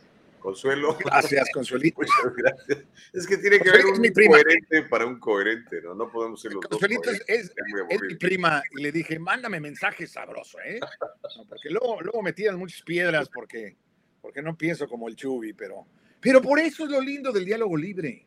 Por eso claro. se llama el diálogo libre. Simple. Es un diálogo, diálogo dos, ¿verdad? Viene la palabra dos, y libre, que bueno, obviamente se puede ser más y libre, porque es libre. Tú puedes decir y hacer y pensar y ver lo que tú quieres y eso, la verdad, pocos, pocos plataformas, pocos programas sí. en donde tú puedas tener esta libertad y poder platicar de eso y todo. ¿no? Creo que me está diciendo Nicole que le mande, a ver, déjame ver, la producción. Ah, este, que le mande el número de, de Gabriel, ¿no? El, el, no, no, no, parece que ya está, pero como tú dijiste, a ver si por ahí tenía algún, alguno de los segmentillos. Oh, oh, Eh, sabroseando, nomás ponle sabroseando en, en YouTube y con eso. Sí, se lo envié, eh, se lo envié así. ah, dice buenos días, está en el programa, todos contra. Aquí tengo el Twitter. Sí, está claro. eh, de todos modos lo tienen eh, ella en el teléfono, de alguna manera yo creo que lo puede pasar al, al correo y lo puede poner. Este, la única y verdadera leyenda es el santo el enmascarado de plata, dice Guillermo Hernández. Y era viste- una leyenda. eh. Consuelo, Sí. ¿Tú nunca fuiste a ver las, las matinés, las películas de tres, de tres películas del Santo el domingo en la mañana? Yo, eh, claro, por supuesto, de El Santo contra los pianos barrocos, ¿te acuerdas? El Santo contra los violines de Villafontana, ¿no? Este, es que el Santo era contra todos, mi hermano. Era Este Santo no. Frente, ¿no? Se aventaba unos brincos enormes. Qué bonito recordar, fíjate que qué bueno que lo dices. El diálogo diversificado, dice José. Gracias, José, claro. Eh, es padrísimo porque recordar es volver a vivir, Chubi. Nosotros que vivimos, que estamos fuera, para los que estamos en Estados Unidos, los que nos están viendo oyendo en otra parte del mundo, pues es distinto. Pero para nosotros que somos migrantes, este, tenemos que recordar más, mi hermano. Yo creo que el, el- mucha gente no quiere recordar porque, pues, obviamente eh, tuvo que emigrar por situaciones personales graves, tristes, duras, ¿no? Pero, pero todos aquellos que salimos porque quisimos, por buscar una mejor vida, este, pues es lindo recordar y es lindo mantener siempre nuestras tradiciones y poder pensar que, que pues allá está en nuestra tierra, ¿no? Este, entonces, eh, por eso es que me atreví a hacer este programa y lo vamos a seguir haciendo, sabroseando, donde, bueno, ah, por cierto, mira, Ahí está, mira, ahí está ya el video. Ahí te vemos ahí recorriendo las calles. te lo sirve. ¿no?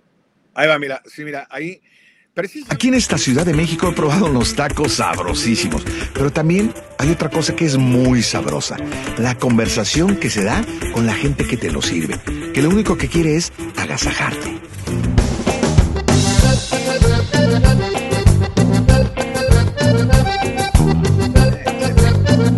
Buenas. Hola, buenas tardes, jefe. ¿Cómo está, jefe? Muy bien, ¿qué le vamos a preparar hoy? Pues yo vengo porque me dijeron que aquí está el mejor taco de suadero. Así es, y vino ¿Sí al, sirve? Así es, vino al lugar correcto, mi jefe. ¿Cuál es su nombre?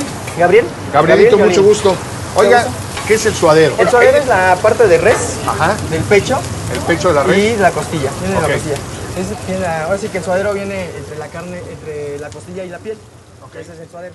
Sé que se tiene que brasear la carne, o sea, se tiene... ¿Cuánto tiempo lleva de cocción? Porque es una carne un poquillo durilla, ¿no? Exactamente. La carne suadero es un poco dura. Se viene, lleva una cocción más o menos de dos, dos horas y media a tres. De dos horas y media a tres. Ajá. Ok. Para poder ablandar la carne le echamos jugo de limón y sal.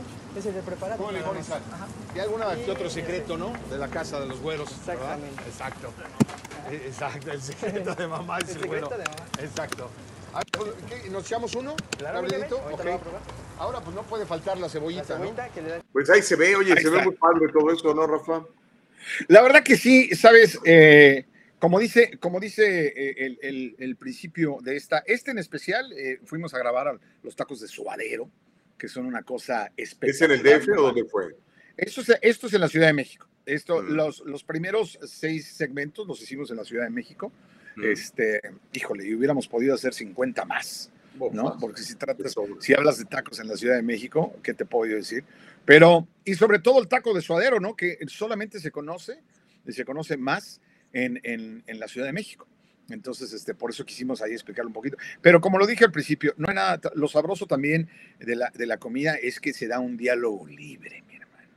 ¿no? Exacto. Eh, Es una cosa increíble. Y, La y qué rico es platicar con un plato de tacos, Rafa. Puedes No, platicar qué de política, de inmigración, de deportes, y te haces tu taco y es más sabroso, ¿no? There's nothing better than a. th- th- There's not, como decían, no, decía una vez un gabacho, decía por ahí que no hay mejor amigo que el taco. Y, la verdad, pero la verdad también, como digo ahí, la cosa también in- increíble es la gente que la prepara. Mm. Porque lo que, aquí lo que queremos hacer no simplemente es mostrar el taco y la comida, y, y es quien lo prepara. Detrás de todo esto hay gente que trabaja, que se levanta a las 4 de la mañana, que va y hace las compras, este, y hasta el punto donde llegue te sirve el, el taco. Entonces, nosotros lo que queremos es ensalzar literalmente a la gente que lo prepara, a la gente que está detrás y la gente que da su vida por lo único que quiere es darte un plato de comida sabrosa y de las mejores del mundo, ¿no? Entonces, eso es lo, lo sabroso también de Sabroseando. Entonces, yo los invito a que, que las vean, están en TikTok, Instagram, Facebook. Entonces, este, ahí, ahí, ahí tenemos ya varias, tenemos de tacos al pastor, tenemos. Ahí vamos a andar, mi hermano. Estos son los tacos de, de, los evangélicos, ¿no? Tacos al pastor. No seas. Mejor me calle. Yo, mira, yo, yo, yo, creo en el evangelio, yo como tacos al pastor. Eh, tacos al pastor, pero no al pastor alemán. ¿no? no, pues, son de Tijuana, creo. O, o, los de su aperro, ¿no? Que decía alguien por ahí, ¿no? Óyeme, eh, Rafa, este, te voy a tener que dejar ya. Ahora sí que me tengo que ir. Ya llegó mi, mi Uber. Este, voy, voy al aeropuerto y este, el, el, el, lunes te cuento de, de qué, qué, fuimos a hacer a, a Texas. Pero no, no, no, fuimos a nada malo, fuimos a puras cosas buenas. Eh, quiero, lo queremos saber, Michubi, porque de repente te nos descarrías. ¿no? Este, e, entonces te Mira, de todos los ataques de, de, la, de la izquierda ahí en, en, el chat en contra mía. No, nunca, mi hermano. Tú te vas, pero te vamos a, te vamos a tener, este, te vamos a tener aquí muy, muy contento. ¿no? Me saludas a Gabriel, ya no lo pude saludar, hombre. Me lo saludo. Por supuesto, por supuesto, aquí te cuidamos el changarro, mi querido Chubi, ¿verdad? Este, entonces, vamos a platicar de eso, de lo que es recordar, volver a vivir, que nos den algún comentario. Por ahí te están diciendo buen viaje. Dicen, no, Consuelo, es que no te pongas celoso, Gustavo. A ti también te quiero, menos cuando hablas de Trump. Órale. Oye, ok, antes de que te vaya, Chubi, déjame, tengo que reconectar porque algo me pasó aquí con mi señal. No te vayas este, en, lo que, en lo que dices adiós a tu público. Ok, porque te, te ves bien, ¿eh? Te ves bien, te ves bien. Denle un jalón de orejas a Ted Cruz. Si me lo encuentro por ahí, le voy a decir saludos, ¿ok? Este, antes de irme, le, le, quiero recomendar, no se lo olvide, nos vamos a ir en septiembre, hablando de viajes, a Oaxaca para que nos acompañen. Oaxaquita, Oaxaquita. Uh -huh. Ok. Ahora sí, eh, vámonos, mi querido Rafa. Ahí te dejo, te encargo el changarro. Cuídame a la clientela, repártele sus buenos tacos de suadero. Por supuesto. No, no, vamos, vamos a cotorrear y vamos a platicar de, de cosas. Gracias, mi querido Gus. Dios te bendiga y este y aquí nos estamos viendo la próxima vez que me traigas. Gracias y para eso me tiene a mí nada más para que lo cubra, ¿verdad? Este, no. gracias, mi hermano. Gracias, querido Gustavo Vargas, el Chubidú, que se nos va de viaje, se nos va allá a Texas, así que le damos las bendiciones muy grandes. Y bueno, seguimos, seguimos aquí en el diálogo libre y, y, pues yo te quiero invitar a que tú me des sus comentarios, porque lo que estábamos hablando, alguien por aquí alguien me, me comentó que si hacíamos este, saludos, mi querida Sue, ¿verdad? Que por cierto, ella está en Texas también, ¿verdad? Este, eh, estábamos hablando de lo que es recordar, eh, eh, lo bonito que es recordar, lo bonito que es volver a vivir. Yo te lo comento porque yo de repente soy un tipo, ¿cómo podría decir yo? Soy, soy, de repente me cuesta mucho trabajo estar lejos de mi gente, estar lejos de mi país. Entonces, yo creo que tenemos que hacer todo lo posible para recordar. Entonces, por eso es que eh, yo te invito a que sigas estas, estas, estos segmentos de Sabroseando. Están en TikTok, en Rafa Ziegler, Instagram Rafa Ziegler y Facebook Rafa Ziegler. Este, ahí los vamos a estar subiendo. Pero, pero platícame, platícame, vamos, quiero, en lo que se nos junta aquí el querido Gabrielito Solís, hijo de Javier Solís, en lo que se conecta. Este, ¿Qué es lo que tú más recuerdas? ¿no? Aquí, eh, quiero, quiero tener un diálogo contigo. ¿Qué es lo que tú más recuerdas de donde vives? ¿Qué es, ¿Qué es lo que añoras? Eso es lo que también yo quería decir. Soy, añoro mucho. Y, y entonces tenemos que tratar de hacer lo posible por traernos estos buenos recuerdos, eh, poder volver a vivir las cosas que nos gusta vivir. Entonces, porque es sano, aparte es muy sano, ¿no? Los, los mismos médicos eh, dicen por ahí que, que para el cerebro, para las neuronas, para todo, no hay cosa más sana que recordar. ¿no? Este, no hay cosa más buena que estar presente, obviamente, pero sobre todo tratar de recordar los lugares donde fuiste, ¿no? Este, por ejemplo, mira, Su Alejandra dice que recuerda la salida a jugar con sus vecinas. No, pues es que Su, estás hablando de, de lo linda que era salir a jugar. Ahora, desafortunadamente, muchos los chavos pues no salen a jugar, ¿no? Con esto de los, de los devices y eso. Este, eh, hay, hay, hay, muchas veces que no, no recordamos, ¿no? Lo más bonito, dice Consuelo, es recordar en que los países están social y económicamente más. Claro, entonces, bueno, Consuelo, estamos igual en, en, en aquí, ¿no? Desafortunadamente, este, nos cuesta trabajo eh, eh, Y, aquí en, Estados Unidos estamos mal también. Pero se trata de recordar lo bueno. ¿eh? Lo, lo que dicen los, los psicólogos, psiquiatras, que es buenísimo, y estudios lo han comprobado, que es buenísimo recordar porque inmediatamente empiezas a, a, a crear hormonas en el cerebro, ¿no? Este, que te empiezan a hacer sentirte bien, ¿no? Ahí estamos viendo un poquito más del, del, taco de suadero. Entonces, yo creo que eso tenemos que hacerlo, tenemos que tratar. Dice, dice Reyes que hasta Roberto Carlos tiene una canción que se llama Añoranzas. Claro, no hay cosa más linda que recordar, lo más bonito recordar, y aunque nosotros, y, entonces, yo creo que debemos hacerlo, por eso es que eh, yo he tratado de, traer México a las pantallas y de hacer cosas lindas eh, en México, ¿no? Y dice que Imelda que lo que más señora es la comida de su mamá, ese sabor único de sus manos sagradas. Qué lindo, qué lindo que diga sus manos sagradas. Tú lo acabas de decir que es precisamente lo que nosotros hacemos en Sabroseando, es darnos cuenta de quién es lo que está haciendo, ¿no? Que eh, son esas manos, es tu mami que puso alma, corazón, cuerpo y vida y todo para poder agasajarte. Y cuando tú te sientas y comes, eres la mujer más feliz del mundo. Te lo aseguro que tu mamá, tu mamita preciosa, seguramente así se sentía. Se sentía que era la mujer más agasajada del planeta cuando te hacía algo de comer. Dice, recordar ir al mercado de Tepito a las migas, dice Abraham. Órale, este, no, pues cómo no. El barrio bravo de Tepito en la Ciudad de México es, es increíble, ¿no? Eh, también dice, eh, ir al mercado de la viga a comer mariscos. Dice Myron, dice, el calor de la gente, por supuesto, el calor de la gente. Guillermo dice, andan ayunas y yo con mis tacos. no, sí, la verdad. Myron dice también el silencio del campo, la naturaleza.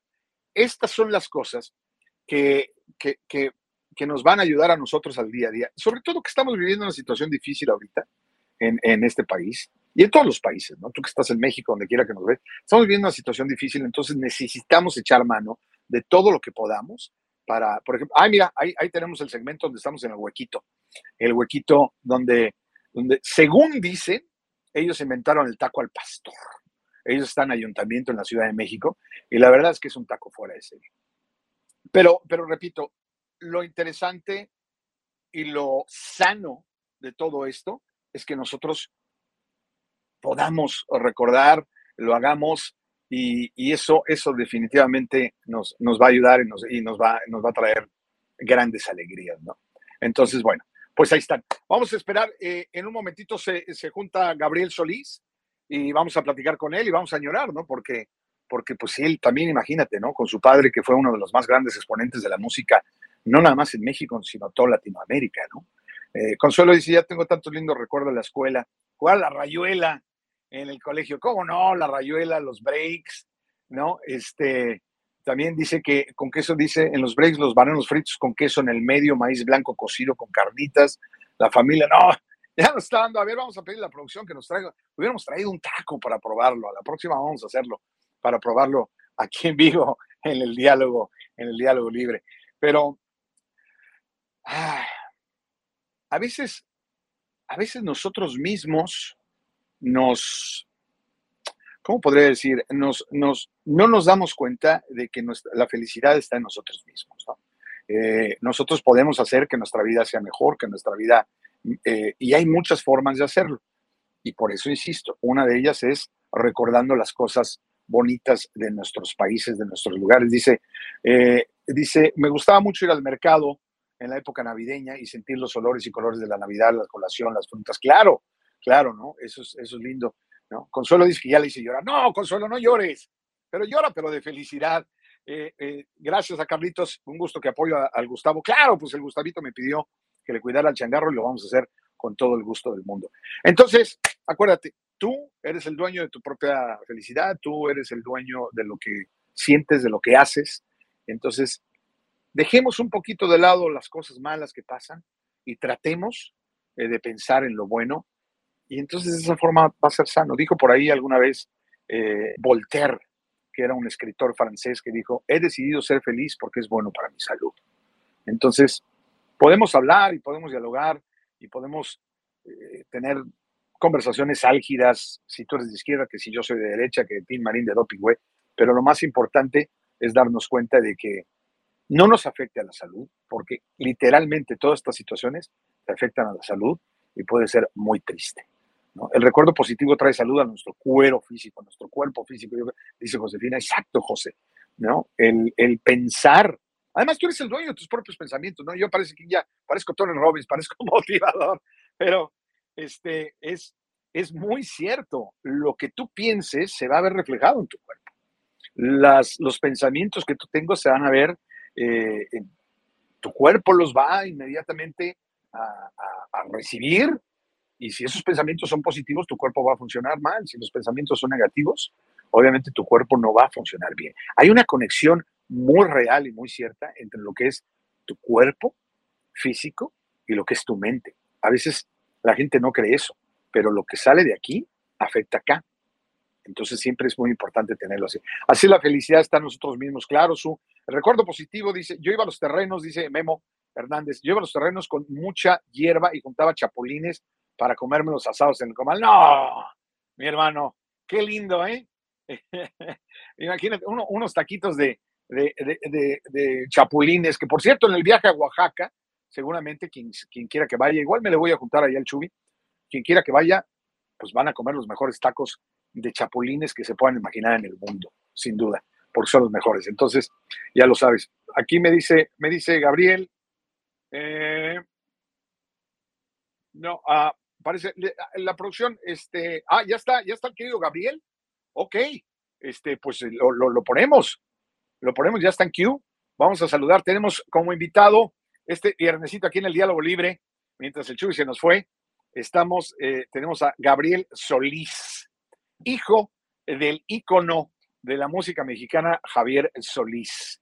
Así que cuando quiera la producción que me lo ponga y aquí platicamos con él y vamos a echar una cotorrea sabrosa que nos platique y que nos haga recordar a su padre, que, que te digo, ha sido uno de los más grandes exponentes de la música. Ahí, ahí lo tenemos al querido Gabrielito Solís. Mi querido. ¿Qué pasa, mi querido? Mi querido Ziegler.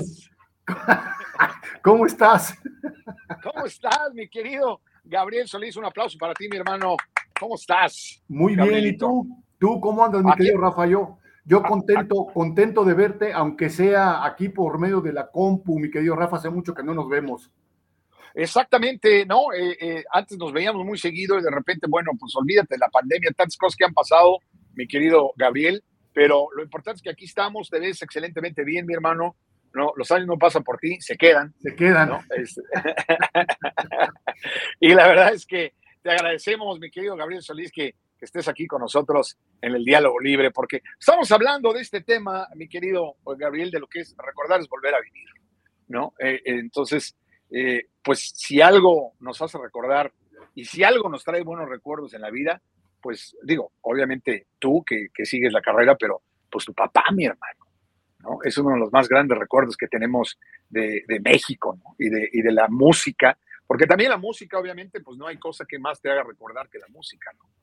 Entonces, Sí, así es, mi querido Rafa, como bien lo dices, este, pues recordar es vivir. Fíjate que, pues eh, afortunadamente todavía se sigue escuchando mucho la música de mi papá. Lo siguen recordando con mucho cariño porque, bueno, yo me doy cuenta en este, pues en mis presentaciones, en todas partes donde voy.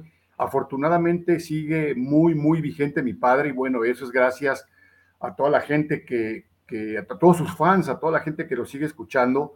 Eh, muchísimas gracias a todos ellos. Yo no me canso de agradecerlos porque, bueno, mi padre sigue vigente a pesar de que, de que cumplió 56 años de haber fallecido. Pues ahí sigue la batalla. ¿56 ya? Cin- ¡Wow! 56, hermano. Entonces imagínate que lo sigan recordando, que su música se siga vendiendo. Pues eso es un gran orgullo pa- para mí y para toda mi familia. No, no, por supuesto. Y ahí vemos, fíjate, alcanzamos a ver que tienes una pintura padrísima allá atrás de tu papá, Aquí de algunas tengo- fotos, ¿no? Exacto, mira, aquí tengo un, un como rinconcito de mi papá. Ahí, ahí se alcanza a ver ahí atrásito una, una, una pintura.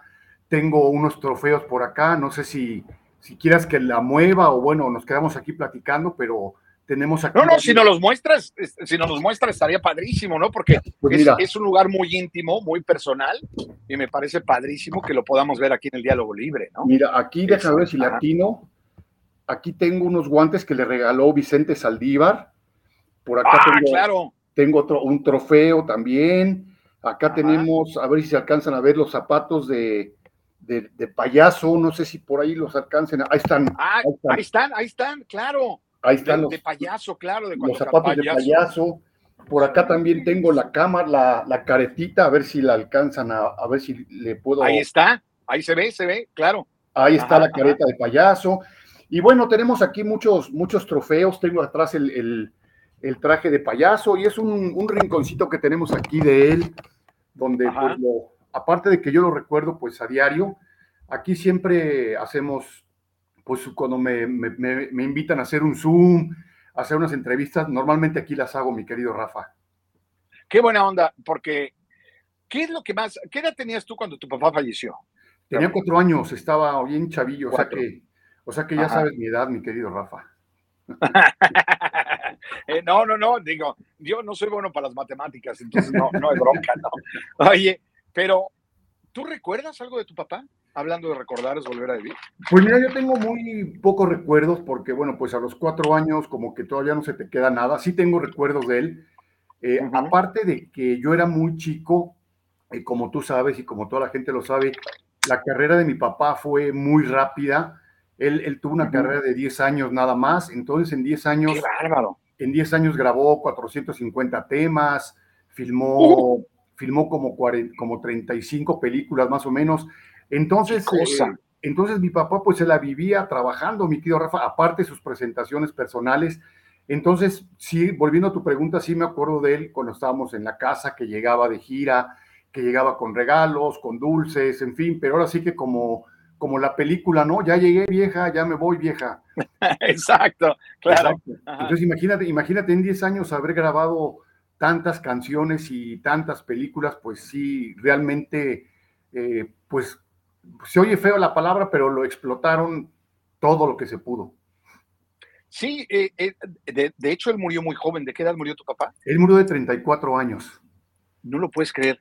No puedes creer. Digo, vemos las películas, lo que estás diciendo, lo, lo que hizo en solamente 10 años de carrera y que haya fallecido a los 34 años. Fue, fue impresionante, fue impresionante porque, bueno, tú lo, tú lo sabes, este, un artista normalmente, eh, normalmente grabas eh, un disco por año más o menos, o una película por año más o menos. Entonces imagínate mi papá en, en 10 años grabar alrededor de 40 long plays, como se llamaban antes, pues... Sí, los LPs. Exactamente, entonces pues se la vivía en el estudio, mi querido Rafa, entonces pues sí fue una carrera muy, muy, muy, muy rápida, muy fugaz, pero muy, muy provechosa, ¿no?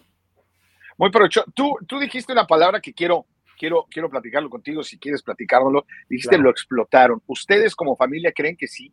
A tu papá lo explotaron las disqueras, los, los managers. Pues yo, eh, mira, yo creo que, yo, yo creo que sí lo explotaron, a lo mejor como, como diría el chavo, ¿no? Sin querer queriendo, porque bueno, tampoco la, tampoco la disquera se iba a imaginar que mi papá iba a morir muy joven, ¿no?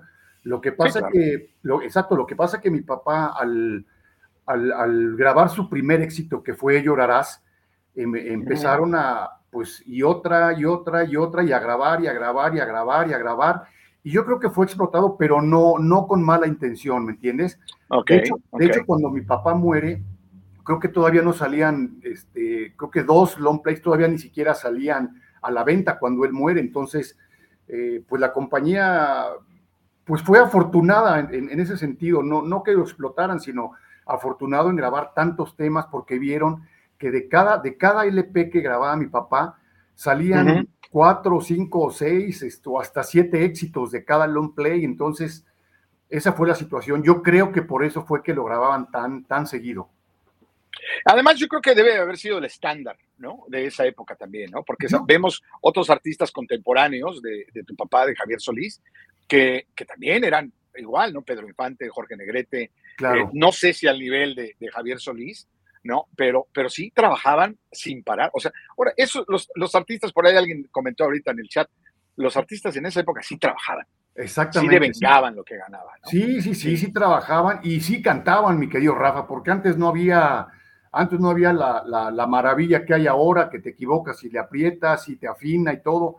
Antes sí cantaban y este, yo no sé si Pedro, fíjate que por ahí hace poquito me enteré una nota, una, una anécdota de Pedro que parece ser que Pedro grabó un poquito menos canciones que mi papá y Pedro tuvo algunos, algunos años más que mi papá. Entonces sí, lo de, lo de, mi, lo de mi jefe sí fue pues algo extraordinario, ¿no? tan, tan es así que, como te dije, hasta la fecha sigue, se sigue vendiendo mucho, mucho su música y lo siguen recordando con mucho cariño.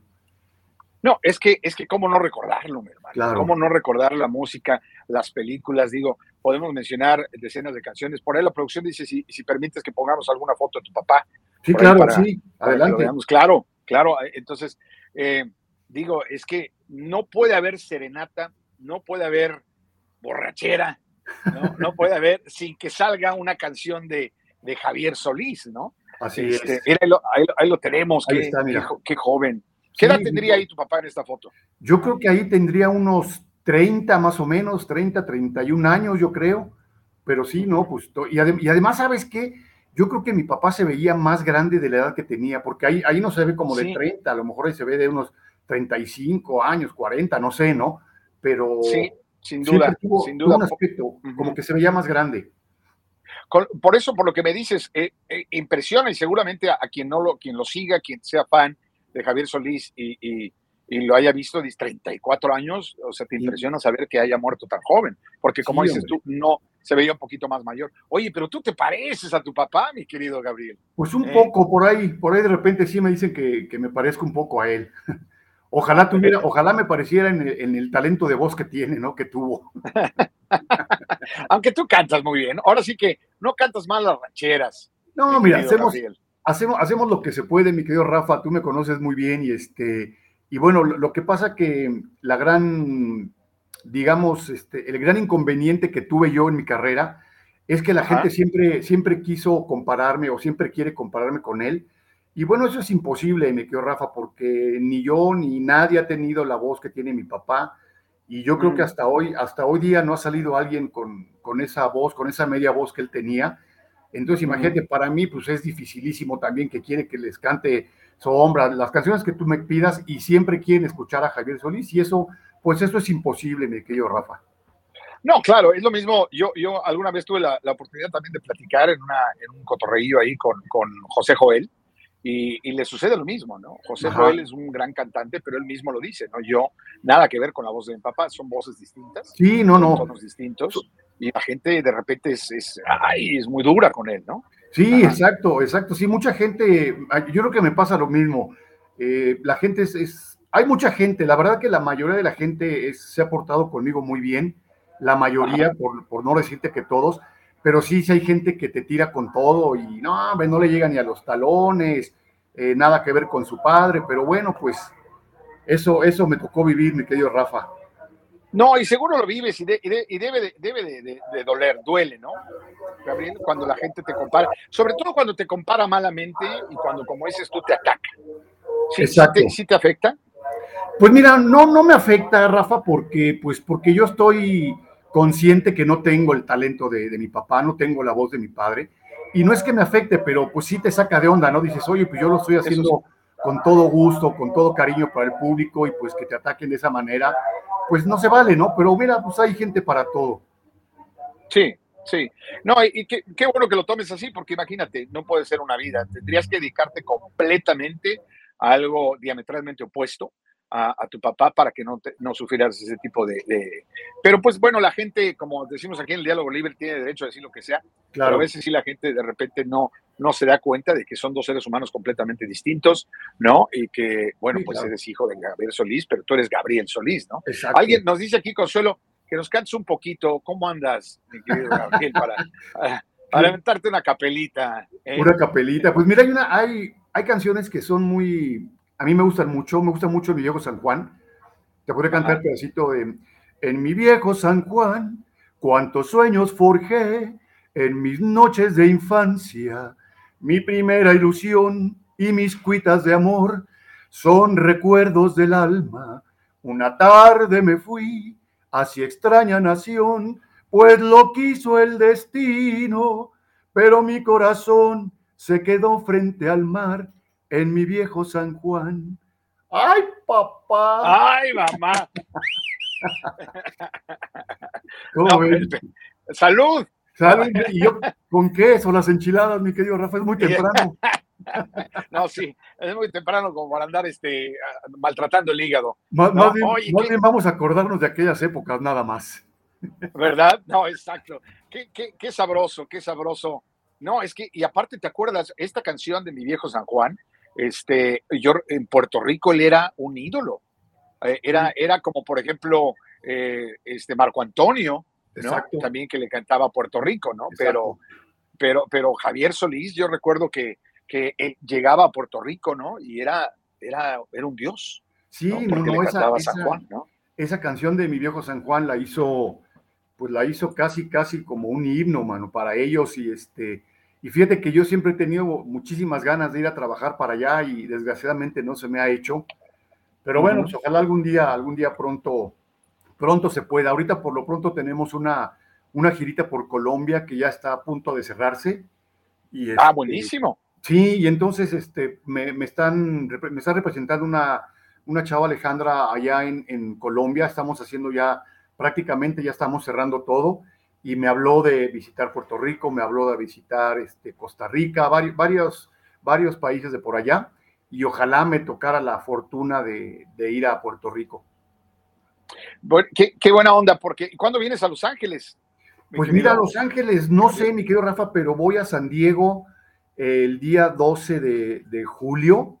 Van a, Ah, 12 de van a- julio, van a abrir, sí, van a abrir un museo de la música mexicana y este, y les, les doné algunas cosillas de mi papá, muy poquitas porque yo no tengo muchas cosas de mi papá, y les doné un, un trofeo que, me, que le dieron a él por, por altas ventas, un sombrero de charro, y eso va a ser el 12 de, del 12 al 17 de julio. Vamos a andar por ahí 12, por de- San o ya, ya el mes que entra, ya el, el mes que mes. entra. En, en- en- Ajá, dentro de un mes vamos a andar por allá. ajá. Y vas a, te vas a presentar, seguramente vas a cantar en el museo o algo así. Va, sí, vamos a, va- sí, pues, en la, en la ceremonia inaugural vamos a cantar algunas canciones. Van muchas, van, van muchos hijos de, de artistas. Va el hijo de Miguel Aceves Mejía, van los hijos de, de Juan Sáizar, va el hijo del Tariacuri, eh, van varios. No, no tengo el nombre de todos, pero vamos como unos 10 más o menos. Y este, vamos a, a la inauguración del museo.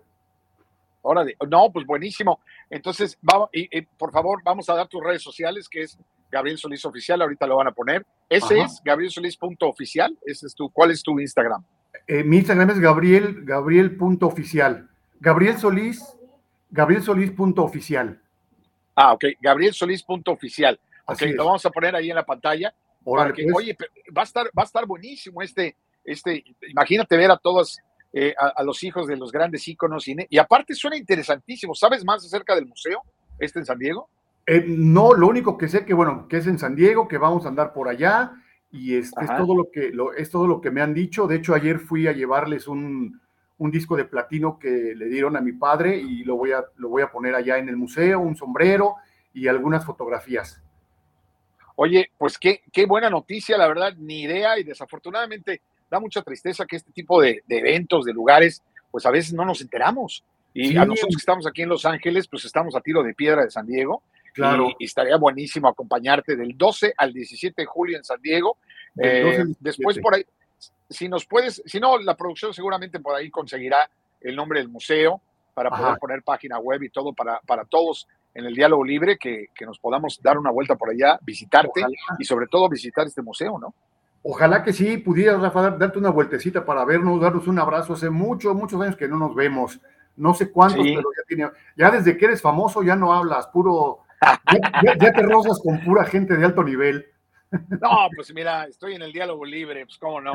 No, no, no, no, siempre, ya sabes que es, es, es lo que yo platicaba ahorita con, con, con nuestra gente aquí en el diálogo libre, que como a veces eh, nos, por la vida, la situación, el, el querer trabajar, el dinero, la chamba, olvídate de los dos, dos años y medio de pandemia que sigue todavía, ¿no? Este, nos ha, nos ha alejado, nos ha alejado de nuestra gente, nos ha alejado, eh, nos hemos olvidado. Yo siempre pensé, te digo honestamente, mi querido Gabriel, que después de la pandemia íbamos a correr a abrazarnos, íbamos a correr a buscarnos, no íbamos a poner eh, en, en tela de juicio el ver a una persona y todo, sino al contrario, íbamos a hacer todo lo posible por re- reunirnos, como Ajá. dice la palabra. Pero me he dado cuenta que no es así, mi querido Gabriel. Quedamos ciscados. Yo no Sí, sé qué sí. tú. Sí, sí, ¿Cómo, cómo te sientes tú después de estos dos años de encierro que viviste en México? ¿Tú los viviste en la Ciudad de México? Sí, sí, yo estuve aquí en México. ¿Cómo te sientes después de estos dos años? ¿Te sientes igual, mejor, igual? Eh, eh, ¿Cómo te sientes? Pues mira, fíjate que e, es raro porque, bueno, me, me, me, vi muy, muy afectado por la cuestión de trabajo, porque pues desgraciadamente nuestro, nuestro trabajo fue de los más, de los más dañados, yo creo. Fue eh, los eventos masivos, pues tú sabes que fue a lo que más le pegó. Entonces claro. no, había, no había nada de trabajo y ahorita que gracias a Dios ya se está abriendo otra vez, pues estamos empezando a trabajar, pero en el otro sentido, pues la verdad, mira, a mí me dio, me dio el coronavirus, pero gracias a Dios me dio wow. muy leve, me dio muy leve. Okay. No tuve, sí. nada más una sola vez tuve molestias, tuve fiebre, pero pues yo me siento bien, Rafa. Yo, eh, gracias a Dios, mi familia ni, no perdía ningún ser querido, no perdí amigos. Entonces, me afectó en, en, en, el sentido del trabajo, pero yo me sigo sintiendo bien, Rafa. Yo veo okay. a mis amigos y los veo con mucho cariño y sí nos abrazamos. O sea, como que, como que hicimos una pausa nada más, no sé, fue una cosa muy rara, muy extraña. Desgraciadamente sí hubo mucha gente que, que perdió la vida, pero te repito, gracias. O seres queridos, ¿no? Ajá. Exactamente, y gracias a Dios nosotros pues aquí seguimos todos y pues echándole para adelante y con ganas de seguir trabajando, Rafa, pero pues yo, yo, yo me siento bien, me siento fuerte. Qué bueno. Con muchas ganas de seguir trabajando. Qué bueno, qué bueno, porque yo, yo te digo, yo te soy honesto, en lo personal, yo, yo sí salí un poquillo ciscado, ¿no? Eh, no no de, de, que te fueras a enfermar o esto, pero yo no sé, y desafortunadamente, digo, no, no, no quiero, no quiero entrar en negativismos, pero, pero la gente, pues sí, está más violenta. La gente, eh, yo, yo, no sé, yo pensé, yo por ahí grabé un poema que también lo tengo en las redes sociales, eh, que de un poema de Alexis Valdés, que es un escritor cubano, Ajá. que se llama Cuando pase la tormenta. ¿No? Se llama Esperanza, ¿no? Básicamente, pero empieza diciendo cuando pase la tormenta. Yo le pedí permiso de grabarlo, lo grabé, lo posteé, y lo posteé justo al principio de la pandemia, y ahí Ajá. habla mucho de esto, ¿no? Habla, y al final dice una frase muy linda, por eso te pido Dios, no recuerdo muy bien, pero te pido Dios que nos regreses mejor que como, nos, que, que, que, como estábamos, ¿no? Claro. Entonces es un poema de esperanza de que cuando salgamos de todo esto, realmente regresemos como mejor sociedad. Y yo creo, no sé si estarás de acuerdo conmigo, que no fue así. Que, que regresal, salimos como muy ciscados, muy sacados de onda, muy, sí. muy, muy fíjate, violentos. Lo, exacto, lo, eso es lo, lo, que te iba a decir, Rafa, lo que acabas de decir, eso, eso sí, sí se ha notado, no nada más en México, en todo el mundo, la gente está muy violenta, sumamente violenta, todas las noticias que estamos viendo de ya, ya, no, ya no le puedes, ya no puedes voltear a ver al vecino del carro porque te ve feo, se baja y te ataca con un arma. Te, yo veo videos aquí en México de las personas que el otro día vi un video de un señor que discutía con, una señor, con un señor y una señora que llevaba su bebita, se bajó con un fierro a pegarle en el coche. La ah, señora, lo vi. La señora gritándole que por favor que estaba su hijo y les vale gorro, man. O sea, qué, qué cosa tan, tan, tan fea estamos viviendo. Eso sí tienes mucha razón, Rafa. Estamos en una etapa muy fea de mucha violencia muchos asaltos, no sé, está, eso sí está muy feo. Sí, y, y, créeme que es en todos lados, ¿eh? créeme que es en todos lados ese tipo de violencia que, que generalmente no se daba tanto entre ciudadanos, ¿no? este, comunes, ciudadanos de a pie, como dicen sí, sí. por ahí, este, eh, eh, se ha dado más, porque la gente, yo creo, salimos como, como que salimos de una guarida después de dos años, ¿no? Y, y estamos defendiendo esa guarida, y, y yo creo que tendríamos que tratar de pensar y eso es lo que yo platicaba, ¿no? Que lo lindo es, sería que pudiéramos recordar haciendo este tipo, este tipo de ejercicios como el recordar, este claro. tipo de ejercicios que, que, que, nos, que nos ayudan a, a, mejorar psicológicamente, porque el problema está aquí arriba, ¿no? Exacto, el problema sí, está en la sí, azotea, ¿no? Sí, si la azotea está mal, mi hermano, el resto del edificio se va a podrir. Exactamente, Entonces, sí, como que tenemos que ser más, este, más, más nobles, más, más humanos estamos viendo sí. una situación sumamente muy fea. Eso sí, tienes toda la razón, Rafa. Pero qué lindo, qué lindo que tú vuelvas a trabajar, que te reintegres a, a, a, hacer lo que haces, porque no hay nada más hermoso en este mundo que oír cantar. No hay nada claro. más hermoso en este mundo que la música en vivo. Entonces, el que tú vayas, yo sé que para ti obviamente va a ser ultra terapéutico, porque es lo que te gusta hacer, para eso naciste, pero obviamente también le vas a ayudar al planeta, mi hermano. Entonces, qué bendición que puedas reintegrar. Sí, hombre, estamos, estamos luchando mucho para que, te repito, para, para empezar a volver a trabajar, para que la gente siga escuchando las canciones. También No sé si te acuerdas del grupo que tengo de herencia mexicana. Ah, claro. También estamos, Platícanos de herencia, ¿quiénes están en herencia mexicana? Mira, en herencia estamos eh, los hijos de Juan Sáizar, está la hija de Lora Beltrán, Marielena Leal, está Juan Mendoza el Tariacuri y, y tu servidor.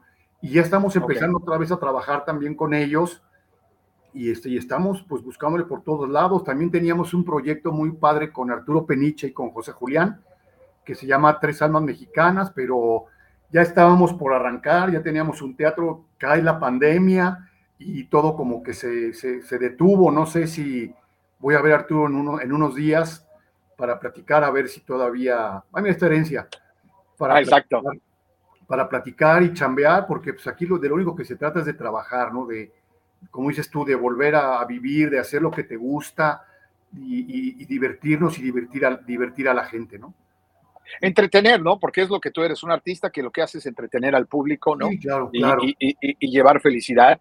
Y, qué bueno que lo hacen a nivel también internacional, porque como te digo, acá nosotros que estamos de este lado, ¿no? Claro. Los que estamos de este lado, este, pues no, hay nada más bonito que recordar nuestro país. Por eso es que cuando empezamos este, este tema que tratamos hoy aquí en el Diálogo Libre, este viernes, para cerrar así como más suavecito en la semana, así este, es. lo que estamos haciendo con, con, los segmentos de comida, ¿no? En Sabroseando. Estamos yendo y vamos a seguir yendo a México y a otros países, ¿no? Eh, claro que si Dios quiere. Y este, para, para traer el recuerdo. Y, y, pues no hay nada que tenga mejor memoria. Yo creo que la mejor memoria, Gabriel, no me dejarás mentir, que tenemos los seres humanos es en la panza, mi hermano.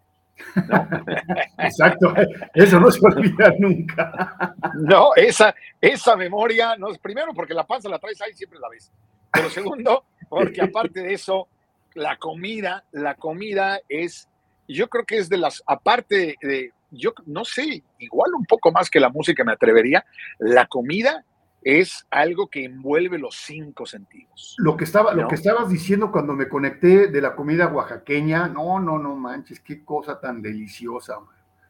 No, no, no, es que te digo, es cuando comes, estás envuelto los cinco sentidos, el olfato, el, tal, el tacto, el gusto, la vista, el oído, porque todos se envuelven. Entonces, obviamente, cuando, cuando tienes los cinco sentidos envueltos en algo, pues obviamente te va a traer recuerdos. Exacto, comes rico, tomas rico y de ahí te sigues cantando, entonces todo se mueve. pues ya, ya lo dijo Gabriel, si quiere usted pasar un buen fin de semana, coma, beba y escuche a Javier Solís. Exactamente. Es, esa va a ser la tarea de todos aquellos aquí en el Diálogo Libre este fin de semana. Es. es comer, beber con medida. Está, y, la, y, la, y está muy fácil la tarea, entonces pues vamos a practicarla. y, ya, y ya la semana que entra nos dirán cómo les fue. Pero, pero para olvidar que los precios de la gasolina acá en Los Ángeles, si no sabes, te cuento, bueno, acá en Estados Unidos están tremendos. Acá también. Están, uf, eh, la inflación, el esto, el otro, la violencia X. Entonces vamos a tratar de llevar un fin de semana este en el que, en el que hagamos, hagamos una especie de terapia. Y esa terapia va a ser gastronómica, va a ser bebidómica y va a ser eh, musicalómica. ¿okay? Exactamente. comer, beber y escuchar. Y por favor, si hay algún ser humano que nos esté viendo en este momento que nunca en su vida haya oído a Javier Solís, que lo dudo, lo pongo muy en duda, por favor, que, se vaya a Spotify, a, a, donde sea, donde quiera que escuche su música y se ponga a tomarse lo que le gusta, a comerse lo que le gusta y ponga la música de Javier Solís y, y, de la familia Solís y verán que es una cosa increíble. Perfecto. Oye, mi querido Gabriel, pues qué lindo. Tenemos que hacer una bohemia, ya la habíamos platicado tú y yo. Cuando quieras. De que la vamos a hacer. Eso sí va a ser también en viernesito, pero en la nochecita. Le vamos a informar a nuestra gente del diálogo libre para que hagamos una bohemia, te traigas la guitarra y pues no sé, igual a nuestros cuates, a quien, quien esté por ahí disponible de, uh, de, de herencia mexicana, también si quieres invitar nos aventamos una bohemia. ¿Cómo la me ves? Parece, me parece perfecto, Rafa. Tú me dices. Perfecto. Ya quedamos. Gabriel Solís, hijo del ícono Javier Solís, pero él un ícono, ¿ya? Gracias, mi querido Gabriel. Dios te bendiga y gracias por haber estado con nosotros en el Diálogo Libre. A ti, mira, Farrabas, por invitarme. Te mando un fuerte, fuerte abrazo. Sabes que te quiero mucho. Gracias. Igualmente, hermano. Siempre te llevo en el corazón. Gracias. Igualmente, Rafa. Gracias al querido Gabriel Solís. ¿verdad? Este, que, que, nos acompañó, gracias. Y bueno, ya nos vamos, nos vamos, gracias el Chuy, esperemos que, que, esté, esté pasándola bien y, y, que le vaya muy bien, le mandamos bendiciones y yo te quiero agradecer, yo Rafa Sigle te agradezco a ti que me hayas dado oportunidad de, de estar contigo aquí, ¿no? Y de cuidarle el changarro al querido Chubi y espero, espero poder conectarme una vez más muy pronto, muy pronto aquí en el Diálogo Libre. Eh, yo soy Rafa Sigler, mis redes sociales, ya sabes, todas son como Rafa Sigler, así, Rafa Sigler, S-I-G-L-R, y ahí puedes ver Sabroseando, y ahí vas a ver qué sabroso es, es ver, comer y sobre todo qué bueno es recordar. Gracias, que Dios te bendiga, buenos días, gracias a la producción, gracias a todos, ten un lindo fin de semana y recuerda, valga la redundancia, recordar es volver a vivir. El diálogo libre está en vivo desde Facebook y YouTube. Si te lo perdiste o quieres volverlo a escuchar, entra a nuestra página de internet www.eldialogolibre.com. Todo el programa completito.